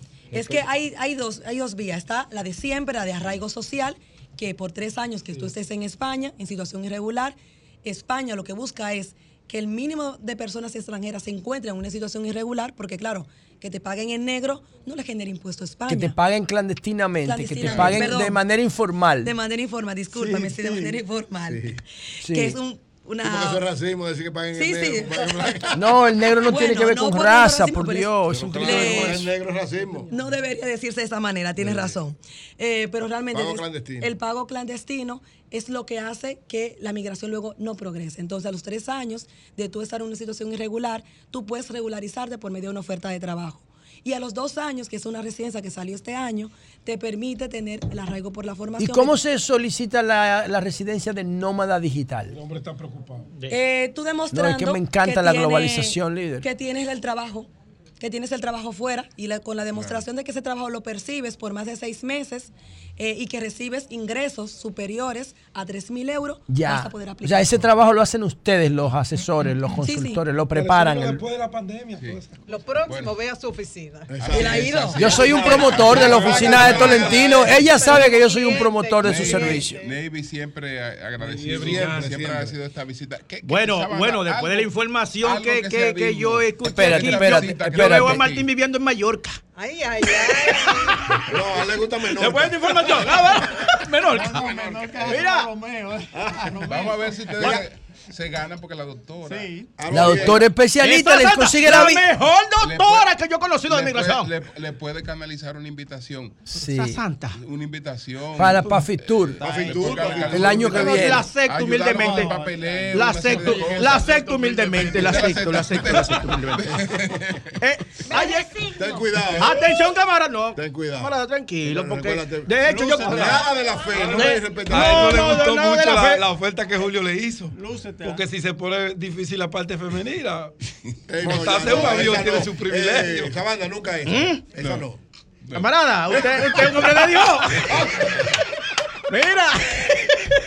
Siempre, siempre hay alternativas. No, no, no, no, no. Eh, camarada, hay tú eres- plan B. el camarada es un hombre de Dios y yo quiero que el camarada Ten me cuidado, preste ten el cuidado, reloj, que va muy bien reloj. el día, ¿eh? No, No vaya a dañar la yo vaina. Quiero que el camarada es un hombre de Dios. Que te preste Que me reloj. preste el reloj de Dios. El reloj de Dios. Dios no usa reloj. Y ¿Cómo Dios no, no? y Dios no es el que gestiona el tiempo. Y Pero toda la por eso mismo dicen que inventó el tiempo y todo. Por eso, pues dicen que el tiempo de Dios es perfecto. Entonces yo quiero, yo quiero ese reloj. Mira, tú. Mierda, en ¿qué- Jaina, ¿Y eso fue un chiste? Vamos tener que ir. Eso fue, eso- una eso fue una, de fe, un- una eh. inclusión. Ah, de fe, ah, ok. así Ahora, es. viene Swing. Vamos a ver, ten Viene cuidado. Swing. Dale, dale. Mira, había una huelga allá en Jaina. Sí. Y yo la, apoyo la huelga, la huelga pacífica. Fui con mi guitarra. Oye, ¿no se tiró la policía? ¿Y viene, y viene la policía y me dice que acompáñeme. Y digo yo, ¿en qué tono? ¡Ay, está bueno! ¡Está bueno, salud! ¡Salud, está bueno! Tú no te vas- ¡Está bueno, está bueno! Los malos somos nosotros. No, no, pero está buenísimo. No eres tú el malo. No, él se ríe él de su chiste. Está tan sabroso. El coro es. Mira, vamos a llevarte al doctor. Ay, que está bueno. mejore. Eh, sí, Eh, sí, por sí. eso el coro es ay doctor. Ay, doctor. Ey, doctor. que no, que yo no creo en los psiquiatras. ¿Por qué? Es que re- se recetan a lo loco.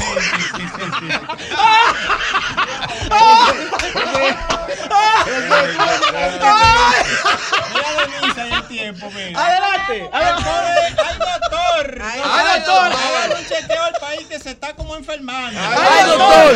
Los tapones y la política lo están contaminando. Ay, doctor. Por lado en Palacio Nacional, póngale una inyección. Ay, doctor. Se habla de una sirimba con unos síntomas de reelección. Ay, doctor. Hágale un estudio a los municipios y recétele un laxante. Ay, doctor. A ver si ya se calma la, la diarrea de aspirante. Ay, doctor. Recétele un jarabe al Distrito Nacional. Ay, doctor. Y ellos por la decisión de Carolina le está causando un malestar. Ay, doctor. Hágale un comprológico al PLD a la fuerza del pueblo. Ay, doctor. Trate de no embarrarse por el tan mencionado acuerdo. Ay, doctor. Hágale un Papa Nicolau al Palacio de la Policía. Corra, apresure. Ay, doctor. Para saber qué es lo que el presidente profundiza por ahí todos los lunes. Ay, doctor. Hágale un examen de la próstata, la gran parada por tanta gente estafada. Ay, doctor. Métale bien el dedo a Felipe Feble para ver si dice la verdad. ¡Ay, doctor! Alfredo Pacheco le molestaba una pequeña jaqueca. Ay, doctor. Hoy se hizo una resonancia de rendición de cuentas. Ay, doctor. El mareíto que se siente en el PLD a la base mortifica. Ay, doctor. La supuesta alianza, Abel saldrá con la plaqueta bajita. Ay, doctor. La Fuerza del Pueblo en Santo Domingo Este le examinaron en candidato a la alcaldía. Ay, doctor. Salió una menor gastritis en los resultados de la endoscopía. Ay, doctor. Póngale un caterismo a la Junta Central Electoral. Ay, doctor. Cada cuatro años le sube la presión arterial. Ay, doctor. El embarazoso problema de la línea JetBlue requiere un análisis de inmediato. Ay, doctor. Que el periodo de vuelo siempre presenta horas de retraso. Ay, doctor. Y yo, Gustavo Sánchez, con la enfermería del PLD y hasta los camilleros. Ay, doctor. Que los médicos en la base quieren, quieren atender a los que llegan del campo primero. Ay, doctor. Una biopsia a la inseguridad, emergencia le sale. Ay, doctor. La delincuencia del país le está causando un cáncer. Ay, doctor. Ay, supervisa el Darío Contreras con carácter muy vigente. Ay, doctor. El 69% de los motoristas, si no se mata, se rompen todos los dientes. Ay, doctor. La operación Gavilán descubrió una, un- una hernia discal. No fue nada fácil. Ay, doctor. Que los fiscales eliminaron los resultados de los análisis. Ay, doctor. Y como dice la canción, no me diga que los médicos se fueron. Ay, doctor. Porque el país le subió la fiebre y le van a cambiar el suero. Ay, ay, ay, doctor. Muy bueno. Para garantizar. Óyeme algo, espérate, espérate. Espérate, esa diligencia de Navy allá en la madre patria. Y ole, y ole. Y ole y demás. No, pero yo no te voy fino, oye, oye, usted- yo te voy a hacer Mira un esa chiste. perla, Tú tenías un chiste para mí Sí, adelante. yo tenía un chiste para ti. Sí. Tú sabes que un delfín, ¿tú sabes qué le dijo?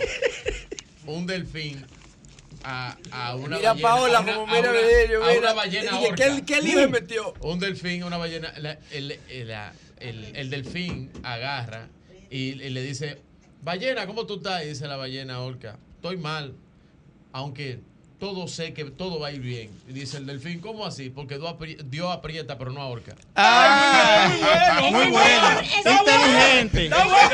Inteligente. ¡Atención, Vamos a ver, vamos a ver este avance. Ven a oírte la luz, ven Consuelo. Dale, güey, dale, güey. Dale, güey, Está bueno. Muy bueno, muy bueno el de Virgilio, muy bueno. Muy bueno. Mira. Atención, doña Consuelo, esa patriota. Eh. Está perdiendo puntos. Atención. Está perdiendo Atención, puntos. María Elena, Sí, porque yo sí. creo que hay- de esta sí me van a lamber. Después Sí, de esta. sí, sí, De esta sí es verdad que ya de- después de este chiste. Atención, ya- María Elena. Atención, María Elena. Sentido. Bueno, a Dios que reparta suerte. Atención, Hugo. Atención, Hugo. Dale, dale. bien. Matrimonio. Atención, Navy. Olé, olé. Atención, don Antonio. Yo creo que yo no vuelvo el viernes después de esto. Mira. El matrimonio de 50 años. Ajá. Va donde el abogado, casualmente que está. Sí. Sí. Y le dice, queremos divorciarnos. Y le dice, un matrimonio de 50 años. Una pareja. Una pareja. Ellos oscilan ya entre los 80, por ahí. más o Dale, menos. dale. Y se Y van le- a divorciar. Y se van a divorciar. y, dice- y le dice, y le dice, el abogado, pero ¿por qué quieren divorciarse? Dice el, eh, el señor, fuimos donde el doctor y me dijo que puedo tener relaciones una vez al año. ¿Y cuál es el problema? Que ella quiere que sea con ella. ¡Ay, está bueno! ¡Ay, está bueno! ¡Ay,